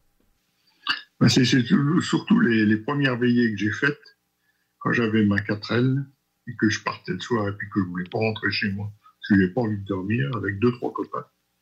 On faisait des veillées et on regardait le ciel à droite à gauche, on se déplaçait en voiture et on observait une partie du ciel et puis une partie on faisait une zone euh, toute une zone aux alentours d'Auxerre, etc. On allait sur les hauteurs, euh, où d'ailleurs on voyait Auxerre illuminé et tout, mais on n'a jamais rien vu. Mais c'était surtout ces veillées-là quand j'étais jeune qui m'ont passionné parce que j'étais en pleine forme, tout allait très bien. Et, mais par contre, j'avais peu de matériel, j'avais pas de matériel, j'avais même pas de paire de jumelles, rien. J'avais que l'œil nu. Des fois, ça suffit hein, pour faire une veillée avec. Et donc, euh, on voyait des tas de trucs. Ce qu'on avait découvert à l'époque, euh, ce qui nous intriguait beaucoup, ce qui nous intéressait aussi beaucoup, c'était les satellites qu'on voyait tourner déjà autour, euh, se déplacer dans la voûte céleste. Et ça, on, avait appris à les repérer. Et c'est là qu'on avait commencé à repérer, savoir ce que c'était que des satellites, comme des, grosses étoiles qui, se bougeaient, quoi, qui, suivaient une trajectoire. Nous, on n'avait pas repéré des noces, ou je ne sais même pas si ça existait à l'époque, ça des NAS ou des trucs comme ça, c'était des satellites solitaires. Alors on s'amusait à regarder ça, mais on n'a jamais rien vu. Euh, tout ce qu'on a vu, on a pu l'expliquer. Il n'y avait même pas encore la station ISS, il n'y avait pas tout ça. Il n'y avait, pas de, il y avait rien. autrement, il y avait les avions, les avions dessus. Ça, des avions, il y en avait qui allaient en direction d'Orly. Ça, il y en avait des, des Trafic aérien éteint. Mais autrement, euh, celui-là, c'était bien. On avait une voiture pour se déplacer. C'était génial. Et puis, c'était une voiture euh, qui, était, euh, qui avait deux places à l'avant et puis avait un coffre à l'arrière. On, se met à l'arrière. On, avait quand même des cartes. On avait des cartes et puis on faisait des, trajets sur les cartes pour voir d'une journée à l'autre ce qu'on avait fait comme trajet. La région qu'on avait couvert sur le plan routier. Et puis on prenait pas les mêmes, toujours les mêmes chemins.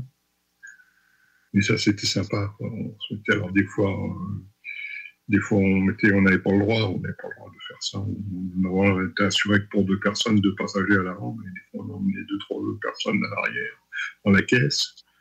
Puis on était à 3, 4, à 4, 5, quoi, pour, pour faire la veillée, c'était bien. Puis on s'arrêtait dans les champs, on, faisait une veillée d'une heure, et puis après on repartait, et puis des fois on rentrait à 4, 5 heures du le matin, et tout ça, c'était génial. Et je te dis, on n'a jamais rien vu d'insolite, jamais rien vu d'inexpliqué. D'accord. Mais ça va l'air d'être des, des, bons souvenirs, ça. Ouais, c'est des bons souvenirs entre copains, oui, c'est sûr. Hein. Quand t'as quand, quand, quand 20 ans, 18 ans, 20 ans, des bons, des bons. On emmenait le café, on emmenait des sandwichs, on emmenait tout ça. Et puis alors l'été, c'était agréable, l'été.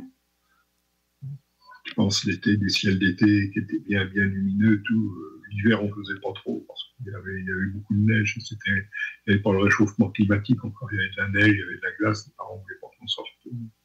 Ils étaient inquiets de nous voir partir, mais l'été, ils nous laissaient partir. On faisait ça comme ça.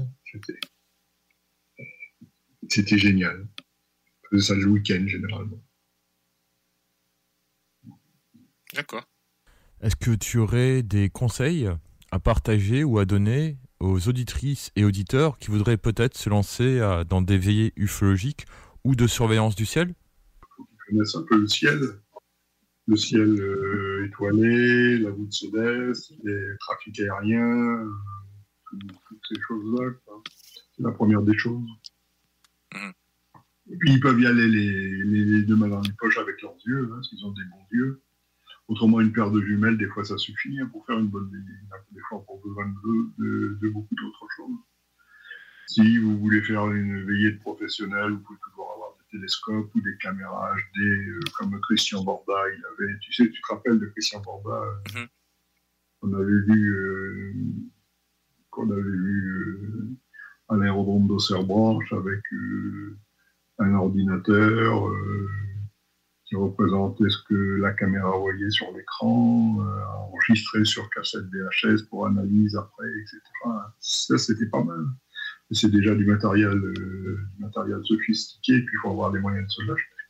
Déjà, les simplement des yeux, une bonne paire de jumelles, une bonne de copains, et puis un qui sont intéressés par, par la par l'éveillé, et puis, euh, puis c'est déjà, c'est parti, ça y est. Eh bien, Rémi, nous te remercions d'avoir répondu à toutes nos questions. Ah Merci beaucoup d'avoir accepté notre invitation. Mhm. Ah, mais c'est normal. Ben, au revoir, Rémi. Eh bien, au revoir, Ville, au revoir, Jenny. Nous allons à présent quitter la France et l'Europe un instant pour rejoindre le Québec et continuer le sondage de notre émission. Alors, Carole, est-ce que l'ufologie est en quête de terrain? Très bonne question. Mais euh, je dirais que c'est pas tous comme ça. Beaucoup d'équipes euh, oui, on, a beau prendre des, euh, des, témoignages, mais c'est beau prendre des témoignages. C'est beau s'intéresser à l'ufologie, mais un témoignage reste un témoignage. S'il n'y a pas d'enquête qui se fait sur le terrain, ça mène nulle part. Ce n'est que des oui-dire. S'il n'y a pas une vérification qui est faite à l'endroit où que quelque chose aurait été vu, ben encore là, si tu pas de vidéo, tu pas aucune preuve à présenter, c'est la parole de l'autre seulement. C'est pas évident, mais pour ça, il faut y aller avec un peu du jot, puis des bons équipements, puis des bonnes applications pour comparer, mais il faut faire l'enquête en profondeur.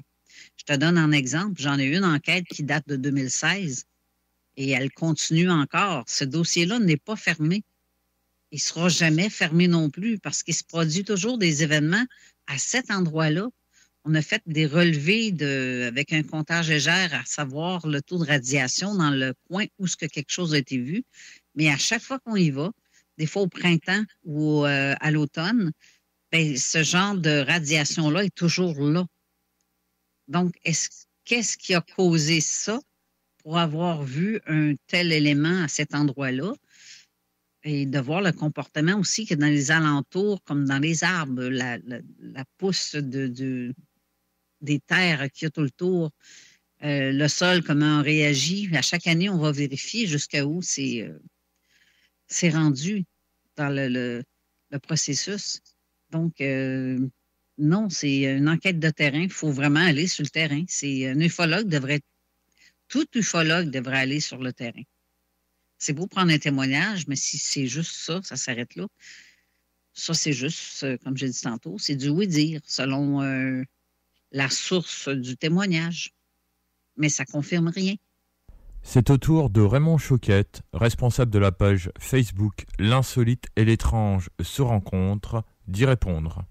Écoute, ça fait, euh, ça fait longtemps, euh, ah, non plus que deux ans, peut-être. Ah, depuis 2017, je propose à des associations, des groupes, on pas les nommer, là, d'aller sur le terrain, tout ensemble, et peut-être d'amener des gens du public avec nous.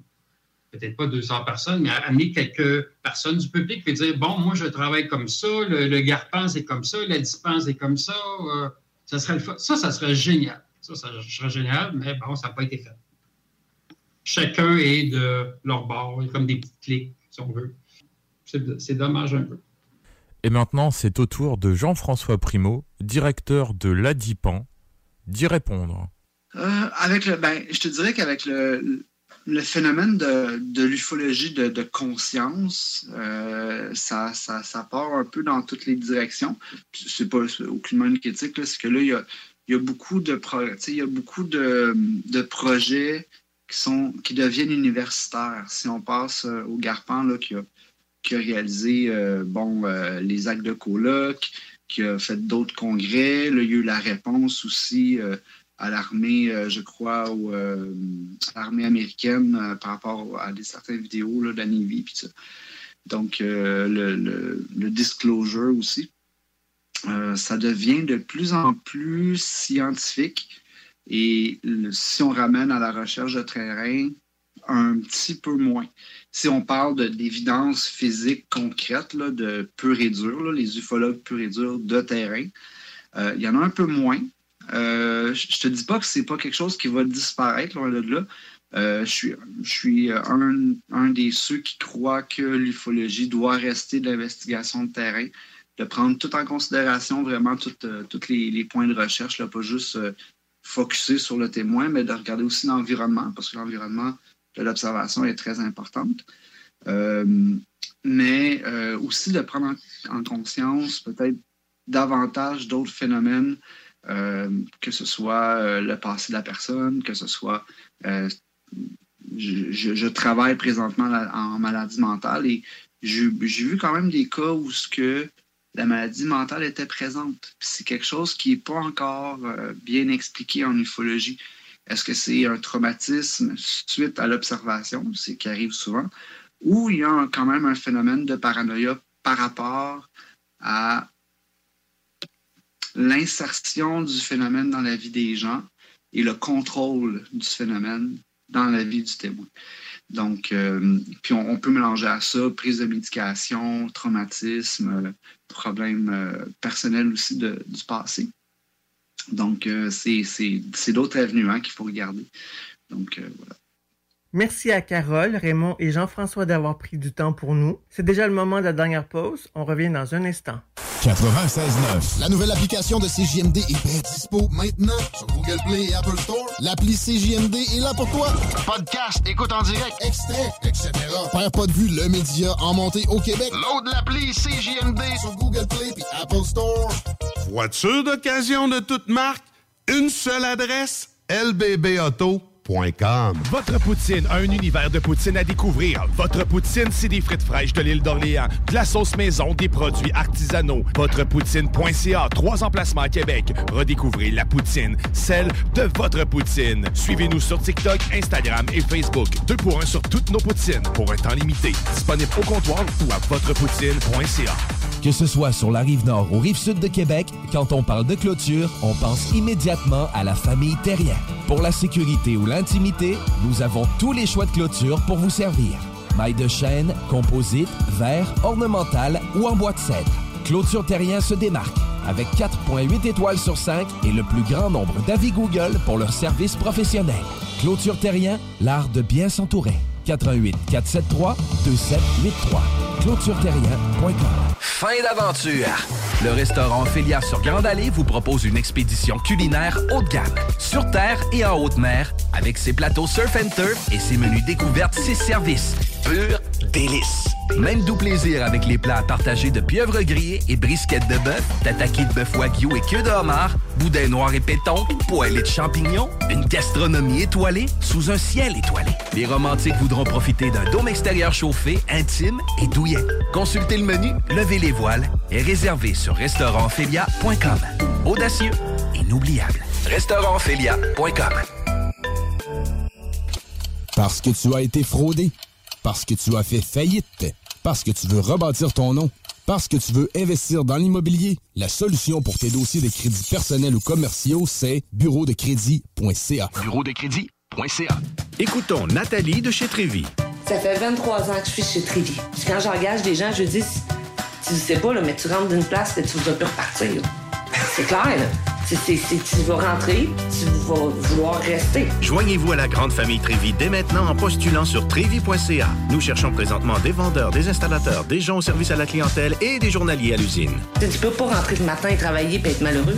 Après 23 ans, si j'étais malheureux, je resterais chez nous. La famille s'agrandit. Merci Trévi. Offense! Defense! Defense! Come on, les boys! On va s'en occuper de ce thermopompe-là! RMC Climatisation et Chauffage est une entreprise fondée par des entrepreneurs dynamiques qui offrent leurs services pour l'entretien, la réparation et l'installation de thermopompes murales à Québec. Pour une soumission selon vos besoins et surtout votre budget. 88 456 1169 www.rmc.ca RMC! Go, go, go! Groupe DBL, votre expert en toiture et construction à Québec et Lévis. Groupe DBL dépassera vos attentes par l'engagement de ses équipes hautement qualifiées en utilisant que des produits de performance supérieure Pour votre toiture. Groupe DBL qui cumule plus de 40 ans d'expérience en toiture est fier d'être recommandé CA Québec, certifié APCHQ et membre de l'Association de la construction du Québec. Planifiez vos projets dès maintenant en contactant Groupe DBL au 418 681 2522 ou en ligne à groupedbl.com. Vous déménagez et vous êtes tanné de chercher des boîtes pour votre prochain déménagement? Alors laissez-moi vous parler de Boîte et Emballage Québec.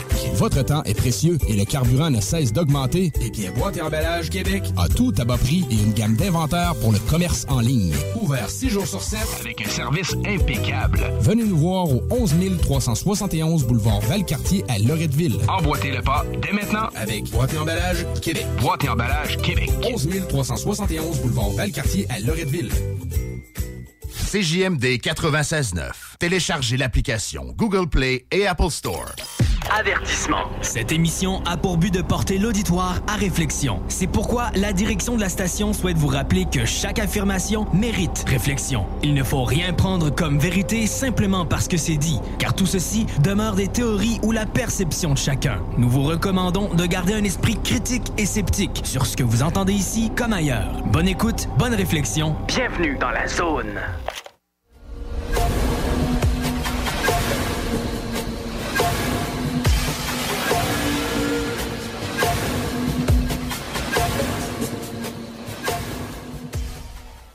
Nous voici de retour pour le dernier quart de l'émission Enquête de terrain. Gilles, présente-nous notre dernier invité, s'il te plaît. Nous sommes à présent en compagnie de notre nouvel invité, Gérard Deforge, qui a écrit dernièrement le livre suivant, OVNI et Paranormal. Alors bonjour Gérard. Bonjour Gérard. Bonjour à tous. Eh bien Gérard, c'est un plaisir de te recevoir dans notre émission de radio, Enquête de terrain. Je te connais depuis de nombreuses années, mais par contre nos auditrices et auditeurs, ce n'est peut-être pas forcément le cas. Alors je vais te poser une question que je t'ai déjà posée au sein d'ODH TV, il fut un temps. Depuis quand t'intéresses-tu à l'ufologie et pourquoi? Effectivement, quelles sont les circonstances qui ont fait que, euh, disons, je suis devenu un peu un, spécialiste, mais disons, euh, quelqu'un effectivement un peu à part concernant l'étude de, et la transcription de ces phénomènes. Il faut que je remonte euh, à ma naissance, 1940. 1940, c'est une date assez importante dans l'histoire du monde. Il se trouve que je suis né dans une famille dont la quasi-totalité des éléments ont été liquidés dans les camps de concentration. Mes parents, je ne sais pas par quel miracle, ont survécu, de justesse d'ailleurs, donc moi aussi, et c'est pour ça que je peux être là aujourd'hui à témoigner. Mais évidemment, euh, c'est une époque, euh, ce fut pour moi une époque très particulière, parce que, en plus, euh, nos conditions d'habitation, mon père était chargé d'école, il se retrouvait à la campagne dans une mairie-école, et dans cette mairie, cette mairie était occupée par l'occupant. Et chaque jour, chaque jour, dans les couloirs de la, de la maison, je croisais des soldats, des gradés allemands. Et mes parents, qui écoutaient Radio Londres et qui avaient certaines activités euh, au service de la résistance, évidemment, ils, avaient peur, très peur, que un gradé me croisant, euh, d'ailleurs au départ sans mauvaise pensée, me pose quelques questions à ce petit gamin qui était âgé de, 3 à 5 ans, entre 3 et 5 ans particulièrement. Donc mes parents ont trouvé une solution pour régler ce problème, très simple. Pendant deux ou trois ans, à quelques mois près, ils décidèrent de ne plus parler devant moi, de ne plus m'adresser la parole. Comme ça, j'étais sûr de rien, de ne rien pouvoir rapporter de leur conversation. Eh oui, et donc, euh, je me suis tourné vers euh, ce que je voyais et surtout ce que j'entendais. Et comme en plus nous étions trop proches d'un aérodrome très important, qui s'appelle maintenant l'aérodrome de Pontoise, qui est relié d'ailleurs depuis l'origine à l'aéroport de Paris, et qui est situé sur la commune de Cormeil-en-Vexin, j'étais familiarisé alors cet, aérodrome avait été entièrement maquillé par les Allemands. Euh, c'est quelque chose d'incroyable. Et il y avait de nombreux bombardements dans l'air. Au seul bruit des avions, je savais si c'était au seul bruit des moteurs d'avion, qui étaient des moteurs à hélice tous, hein. je savais si c'était un Junker, un Goéland, un Dakota, un Spitfire. Je reconnaissais tout ça à cet âge-là, rien qu'à l'oreille. Alors évidemment, euh, ça m'a donné une personnalité assez particulière. En plus, pour aider tout ça, ça a été comme pour Marcel Pagnol, de la petite classe de CP jusqu'au CM2, j'ai eu un seul instit, mon père. Pour vous dire que lorsque je me suis retrouvé entré en sixième dans un, gros bahut au parc aux Charrettes à Pontoise, passé de cette classe de mon père, qui était une classe euh, géminée, il y avait tous les cours, à un collège avec des, des enfants qui avaient tous euh, mon âge, le choc a été très très difficile très mal vécu. Ça a été très compliqué pour moi au, départ. Tout était très compliqué. Alors cette, euh, cette situation a fait que j'ai... C'est assez bizarre parce que quand j'ai eu 14-15 ans, j'ai, une capacité à prévoir le cours général de l'histoire de la planète. Ça paraît un peu prétentieux ce que je dis, mais je vais vous expliquer. Par exemple, très tôt, très très tôt, j'ai pensé que, et ça m'a été confirmé, disons, d'autres manières au départ, que j'aurais une vie assez longue. La preuve, vous l'avez sous les yeux, ça s'est réalisé.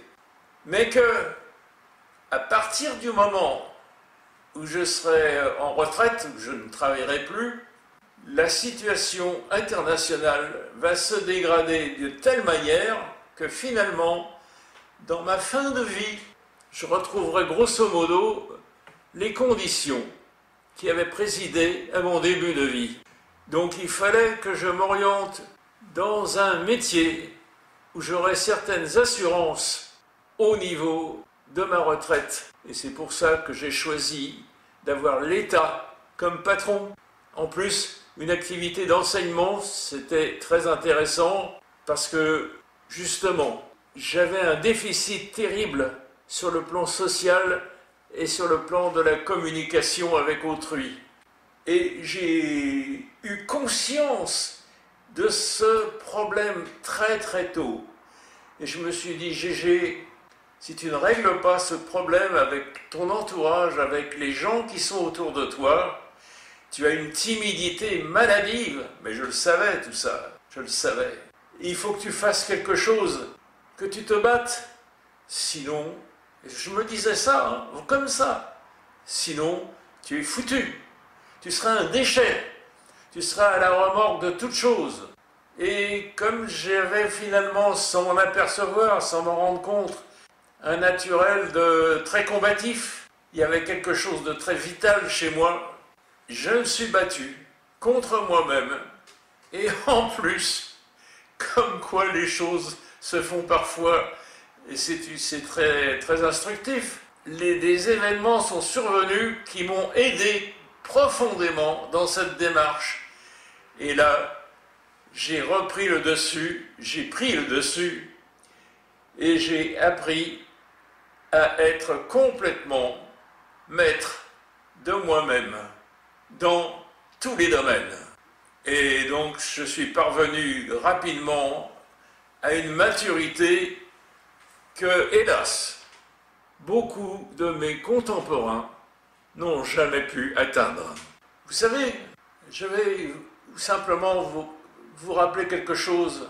Quand je me suis présenté au concours d'entrée à l'école normale de Versailles qui formait les futurs instituteurs, j'étais tellement imprégné par cet intérêt que j'avais pour toutes les choses du ciel que mes, mes camarades de classe, si je, peux, les appeler ainsi, je ne peux pas les appeler autrement, parce que c'était assez difficile, mes contacts même avec eux, c'était une classe de préparation spéciale au concours d'entrée à l'école normale, que une classe que j'ai suivie pendant un an en 1954. Vous savez, cette année où il a fait si froid, et une année effroyable. Je parcourais la route de Neuville-sur-Oise à Conflans-Sainte-Honorine avec mon vélo. C'était terrible. Et c'est à cette époque-là que Emmaüs est né, en quelque sorte. Et donc, euh, j'ai. Mes camarades m'appelaient Spoutnik en plus. En plus. Il se trouve qu'à cette époque-là, j'avais là où j'habitais, à Neuville, des camarades avec lesquels je me baladais en vélo, un peu comme le chante euh, Yves Montand dans, une chanson restée célèbre. Et au cours d'une de, ces sorties, j'ai été témoin de phénomènes lumineux dans le ciel tout à fait extraordinaires. Une, espèce de, de farandole de lumière qui se baladait au ras de l'horizon à une vitesse fantastique et ça m'a beaucoup impressionné. D'ailleurs, j'ai montré ça à mes camarades, qui, comme moi, n'ont rien compris. Mais moi, je m'intéressais déjà à quelque chose qui, à tout ce qui avait un rapport avec le ciel. Moi, je ne lisais pas de. D'ailleurs, mes parents ne m'achetaient pas tout ça. Ils étaient contre les bandes dessinées. Ils étaient contre les bandes dessinées. Moi, mes, lectures de chevet, euh, c'était euh, des livres de, Fred Hall, qui travaillait avec son assistant indien Narlikar à une nouvelle théorie de l'univers. Et tout ça, ça me passionnait. J'ai construit ma lunette astronomique et tout. J'étais complètement là-dedans déjà. Mais la cause initiale, je vous l'ai raconté. La cause initiale, c'était ce déficit de communication avec mes parents très jeunes. Donc il a bien fallu que je trouve une solution pour faire fonctionner mon cerveau. Et ce cerveau s'est tourné naturellement vers les choses de l'espace. Tu as écrit le livre OVNI et paranormal, mais qu'est-ce qui t'a inspiré à le faire? Vous serez probablement étonné d'apprendre que je n'ai jamais sollicité qu'on me rapporte un témoignage. Dans la conversation courante, lorsque je rencontre quelqu'un, il m'arrive d'expliquer, c'est vrai, euh, mon intérêt pour toutes les choses que je peux remarquer dans le ciel. Et c'est vrai que c'est un de mes sujets préférés, y compris au niveau météorologique. Alors que sur le plan végétal ou animal, mes connaissances et intérêts sont minimalistes. Et il se trouve qu'à certains moments, et être capable d'une véritable empathie envers mon vis-à-vis, j'ai méthodiquement réussi à obtenir des témoignages parfois extraordinaires que j'ai pu retranscrire et j'ai fait procéder par ces témoins à une validation de ce qu'ils m'avaient rapporté. Et c'est à cause de tout cela qu'à un certain moment, il y a eu un, comme un déclic dans ma tête. J'ai été confronté à des témoignages très différents, de, de toutes catégories, dans le domaine de la haute étrangeté. Et je me suis posé cette question simplissime. On, a, on évoque des ovnis et d'autre part, des phénomènes, il y a des émissions spécialisées sur les phénomènes paranormaux. Mais, mais on, les évoque, on les évoque de manière euh, séparée. Il n'y a jamais de lien entre tout cela. Et moi, avec tout ce que j'ai récolté, je me suis mis à réfléchir de manière très approfondie à ce propos. Et des liens, il se trouve que j'en ai, j'en ai décompté, j'en ai, j'en ai trouvé, j'en ai trouvé. Et c'est le sujet, précisément, de mon livre. Avez-vous une préférence, euh, disons, entre l'écriture de livres ou vous exprimez oralement devant un public? Euh, Je n'ai aucune préférence. Et j'ai dompté depuis fort longtemps ma timidité originelle et quasi maladive. Je suis quelqu'un d'épanoui depuis assez longtemps. Je prétends, je prétends avoir l'étoffe d'un sage en quelque sorte, selon les anciens usages. J'aurais aimé faire partie dans une tribu du Conseil des Anciens. Ça m'aurait beaucoup plu. Je suis calme et serein. En toutes circonstances, je n'ai peur de rien. Je ne crains rien. Ça ne veut pas dire que je ne souffre jamais, ça c'est une autre histoire, mais c'est mon problème. C'est mon problème. Je m'adapte à toutes les situations jusqu'à ce que mon destin en décide autrement. Merci Gérard d'avoir répondu à cette question. Que penses-tu de l'affaire d'Aravier 24 ans plus tard? C'est un événement aussi présent et frais que si tout cela s'était passé hier pour moi. C'est dans ma mémoire complètement incrusté. Il faut dire, il faut dire que je suis toujours en relation, en contact avec un témoin capital de cette affaire. À l'époque, la petite fille de 3 ans, devenue bien grande maintenant, et son papa. Les deux ont connu et connaissent encore. Là, je parle de la demoiselle, parce que lui, c'est du passé, mais ça a existé. Elle, ça continue. Elle connaît donc encore des prolongements à ce qu'elle a vécu.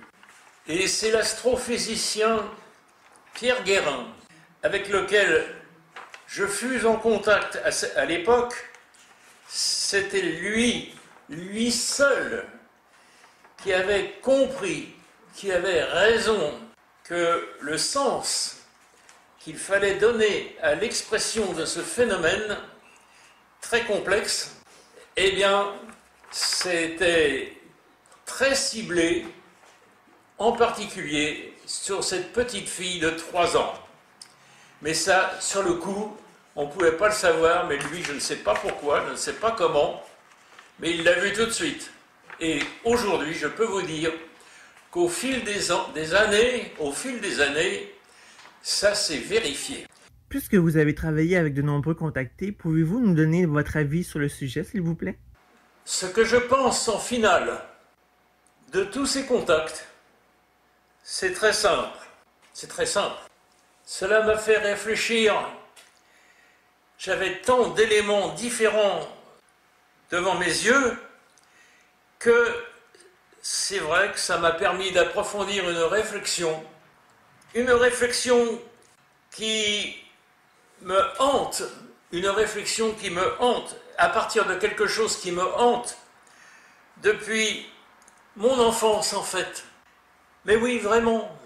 Et cette question, c'est c'est quoi la matière? Quand j'étais collégien déjà, j'étais tourmenté par cette question, surtout quand euh, mon prof de physique nous faisait des cours d'électricité. J'essayais de me représenter ce qu'était un électron, comment ça voyageait dans un fil de cuivre, et je perdais d'ailleurs rapidement le fil du cours à cause de cette question obsédante que je n'arrivais pas à résoudre. Et je suis heureux, aujourd'hui, d'être parvenu à entrevoir des explications qui sont au cœur de la, qui sont au cœur de la recherche fondamentale dans la physique moderne. Et ça, pour moi, c'est une sacrée récompense, c'est quelque chose d'accompli, c'est quelque chose de tout à fait remarquable et de merveilleux. Voilà, voilà pourquoi j'ai écrit ce livre. Merci beaucoup à Gérard pour son intervention à notre émission. Dis-moi Gilles, depuis quand le connais-tu? Ah, depuis longtemps. Je l'avais rencontré au cours d'un repas ufologique à Toulouse en 2010 lorsqu'il était venu avec d'autres parler du livre OVNI en France, écrit par Georges Mess. Puis ensuite, en juillet 2011, à Rouen. Je connaissais surtout au début le cas qu'il avait enquêté, l'affaire d'Aravier, qui s'était déroulée le 14 janvier 1998 sur la commune d'Aravier, mais plus précisément au lieu dit Le Ruel, dans le département du Val d'Oise. D'ailleurs, en juillet 2011, j'y avais fait une veillée avec un ami des opérations sur ICAT, où d'ailleurs il ne s'est rien passé. Il n'y avait pas question d'un oiseau à travers tout ça? Oui, pour une fois, ce n'était pas un sanglier. Aurais-tu des anecdotes intéressantes à nous raconter sur tes veillées? Oui, bien sûr. Ce qu'il faut savoir, c'est qu'en veillée, généralement, on a plus peur des individus, car on ne connaît pas leurs intentions, que de la faune et de la flore. Par exemple, un hérisson qui marche sur des feuilles mortes pourrait faire penser à un individu, ou autre chose. Les veillées d'observation du ciel sont passionnantes, mais à double tranchant. Si une personne lambda est influencée par ses lectures ou théories personnelles, elle peut faire énormément de méprise avec la faune et aussi la flore. Mais après niveau bons souvenirs en veillée, ah, j'en ai eu plein. De belles étoiles filantes, comme par exemple les Orionides en octobre, la lune rouge sang en octobre 2015, au cours de mon voyage en Toscane, Italie, les veillées avec Rémi Fauchereau dans le département de Lyon, au Dromont, Théopolis pour les intimes, avec les membres du groupe VNU qui n'existe plus, qui signifie veillée nocturne ufologique, dans les monts d'Arrée, dans le département du Finistère, en Bretagne, avec les membres des repas ufologiques de Brest, où on avait été surpris par un hélicoptère militaire, au plateau Saint-Barnabé, col de Vence, dans le département des Alpes-Maritimes, sous la neige, c'était marrant, à moins 9 degrés, en ce 15 février 2013. Après, on veillait aussi, comme souvent il se passe pas grand chose, à part rencontrer, discuter avec d'autres veilleurs, bah, vous êtes amené à faire des photos du ciel nocturne. Ah, je me rappelle, euh, d'ailleurs, là, maintenant, l'opération sur ICAT du 6 juillet 2013 que j'avais fait au Champ de Feu, en Alsace. J'avais fait de belles photos du soleil qui est en train de se coucher. Je repense aussi à une photo que je trouve la plus belle que je n'ai jamais fait pour le moment, que j'avais réalisée au cours d'une veillée, au col de la Bonnette. C'était vraiment magnifique. La Voie lactée, on avait l'impression d'être dans l'espace. Carrément. Bref, les veillées sont pleines de bons souvenirs. Et toi? Non, à cause de problèmes aux yeux, je pense pas que ce serait l'idéal ni utile parce que je vois pas les, détails au loin. Ça servirait pas à grand chose. Mais Jenny, sache qu'il n'y a pas que les yeux qui sont utilisés en veillée. Il y a aussi les oreilles. D'ailleurs, j'ai quelques sons à vous diffuser d'avions, d'hélicoptères, de drones, etc.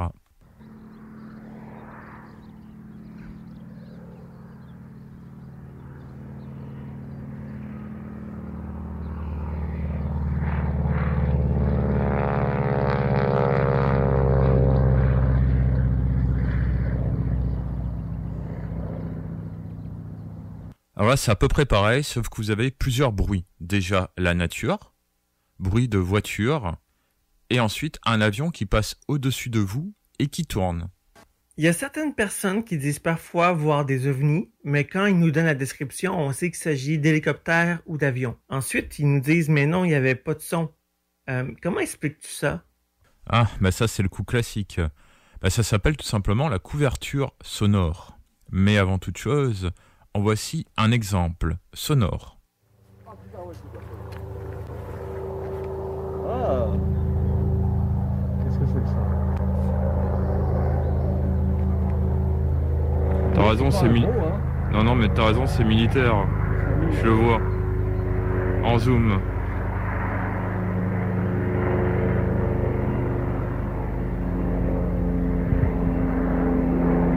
Ouais, vol nocturne, je dirais.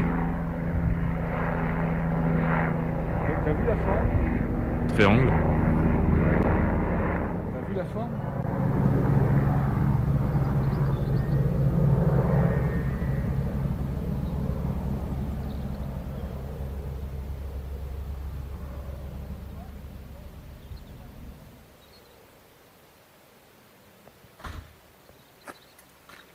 On le voit toujours, il n'y a plus un bruit.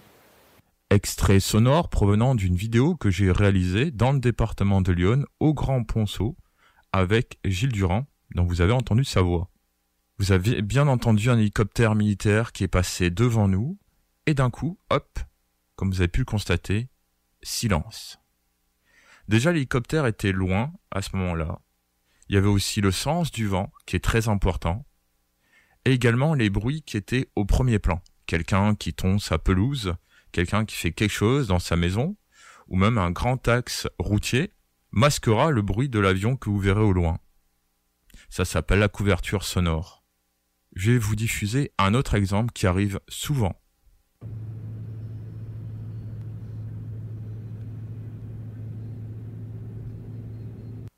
Avez-vous entendu la patrouille de France qui est passée juste au-dessus de la voiture? Non.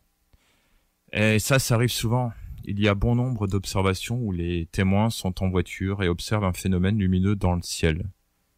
Et c'est à ce moment-là où souvent ils disent il n'y avait pas de bruit. Eh bien bien sûr, quand vous êtes en voiture, vous entendez déjà le bruit du moteur de votre voiture, et ensuite la route, et accessoirement votre autoradio. Et vous entendrez jamais le bruit de l'hélicoptère, de l'avion, ou des avions de chasse qui passeront au-dessus de votre voiture. Vous pouvez voir ces vidéos d'où sont tirés ces extraits sonores sur la chaîne YouTube ODH TV Archive, la playlist OVI, objet volant identifié. D'ailleurs, je suis en train de diffuser ces vidéos sur la page Facebook de la zone insolite. Sur la chaîne YouTube ODH TV 2, on parle de la couverture sonore. N'hésitez pas à vous y rendre. Je vous invite également à vous rendre sur le site internet mépriseduciel.fr. En tout cas, j'espère que cette petite séance de méprise sonore vous aura intéressé. Si c'est le cas, n'hésitez pas à nous le dire en commentaire sur la page Facebook de l'émission. Là-dessus, ben, je pense qu'on peut y oh aller. non, pas déjà. Euh, oui, c'est déjà la fin. Hein. Euh, j'espère que vous avez apprécié cet épisode autant que nous. Euh, la semaine prochaine, c'est au tour de l'AQU d'animer la zone insolite. En ce qui nous concerne, on vous revient dans un mois pour vous parler du festival du court-métrage ufologique qu'a organisé l'association OVNI Languedoc en novembre dernier. D'ici là, prenez bien soin de vous et à la prochaine. Au revoir. Au revoir. Vous écoutez CJMD 96.9. Au Blackstone Pub et Grill, les 4 à 7 vous permettent d'éviter l'heure de pointe. Eh oui! Avec nos 21 lignes de fût et notre sélection de bières de micro, le trafic sera plus un enjeu. Soirée DJ chaque jeudi et vendredi, écran géant pour les amateurs de sport, groupe de musique invité, promotion, mini d'affaires, bref, toutes les raisons sont bonnes pour passer au Blackstone. Visitez le blackstone.com pour plus d'infos.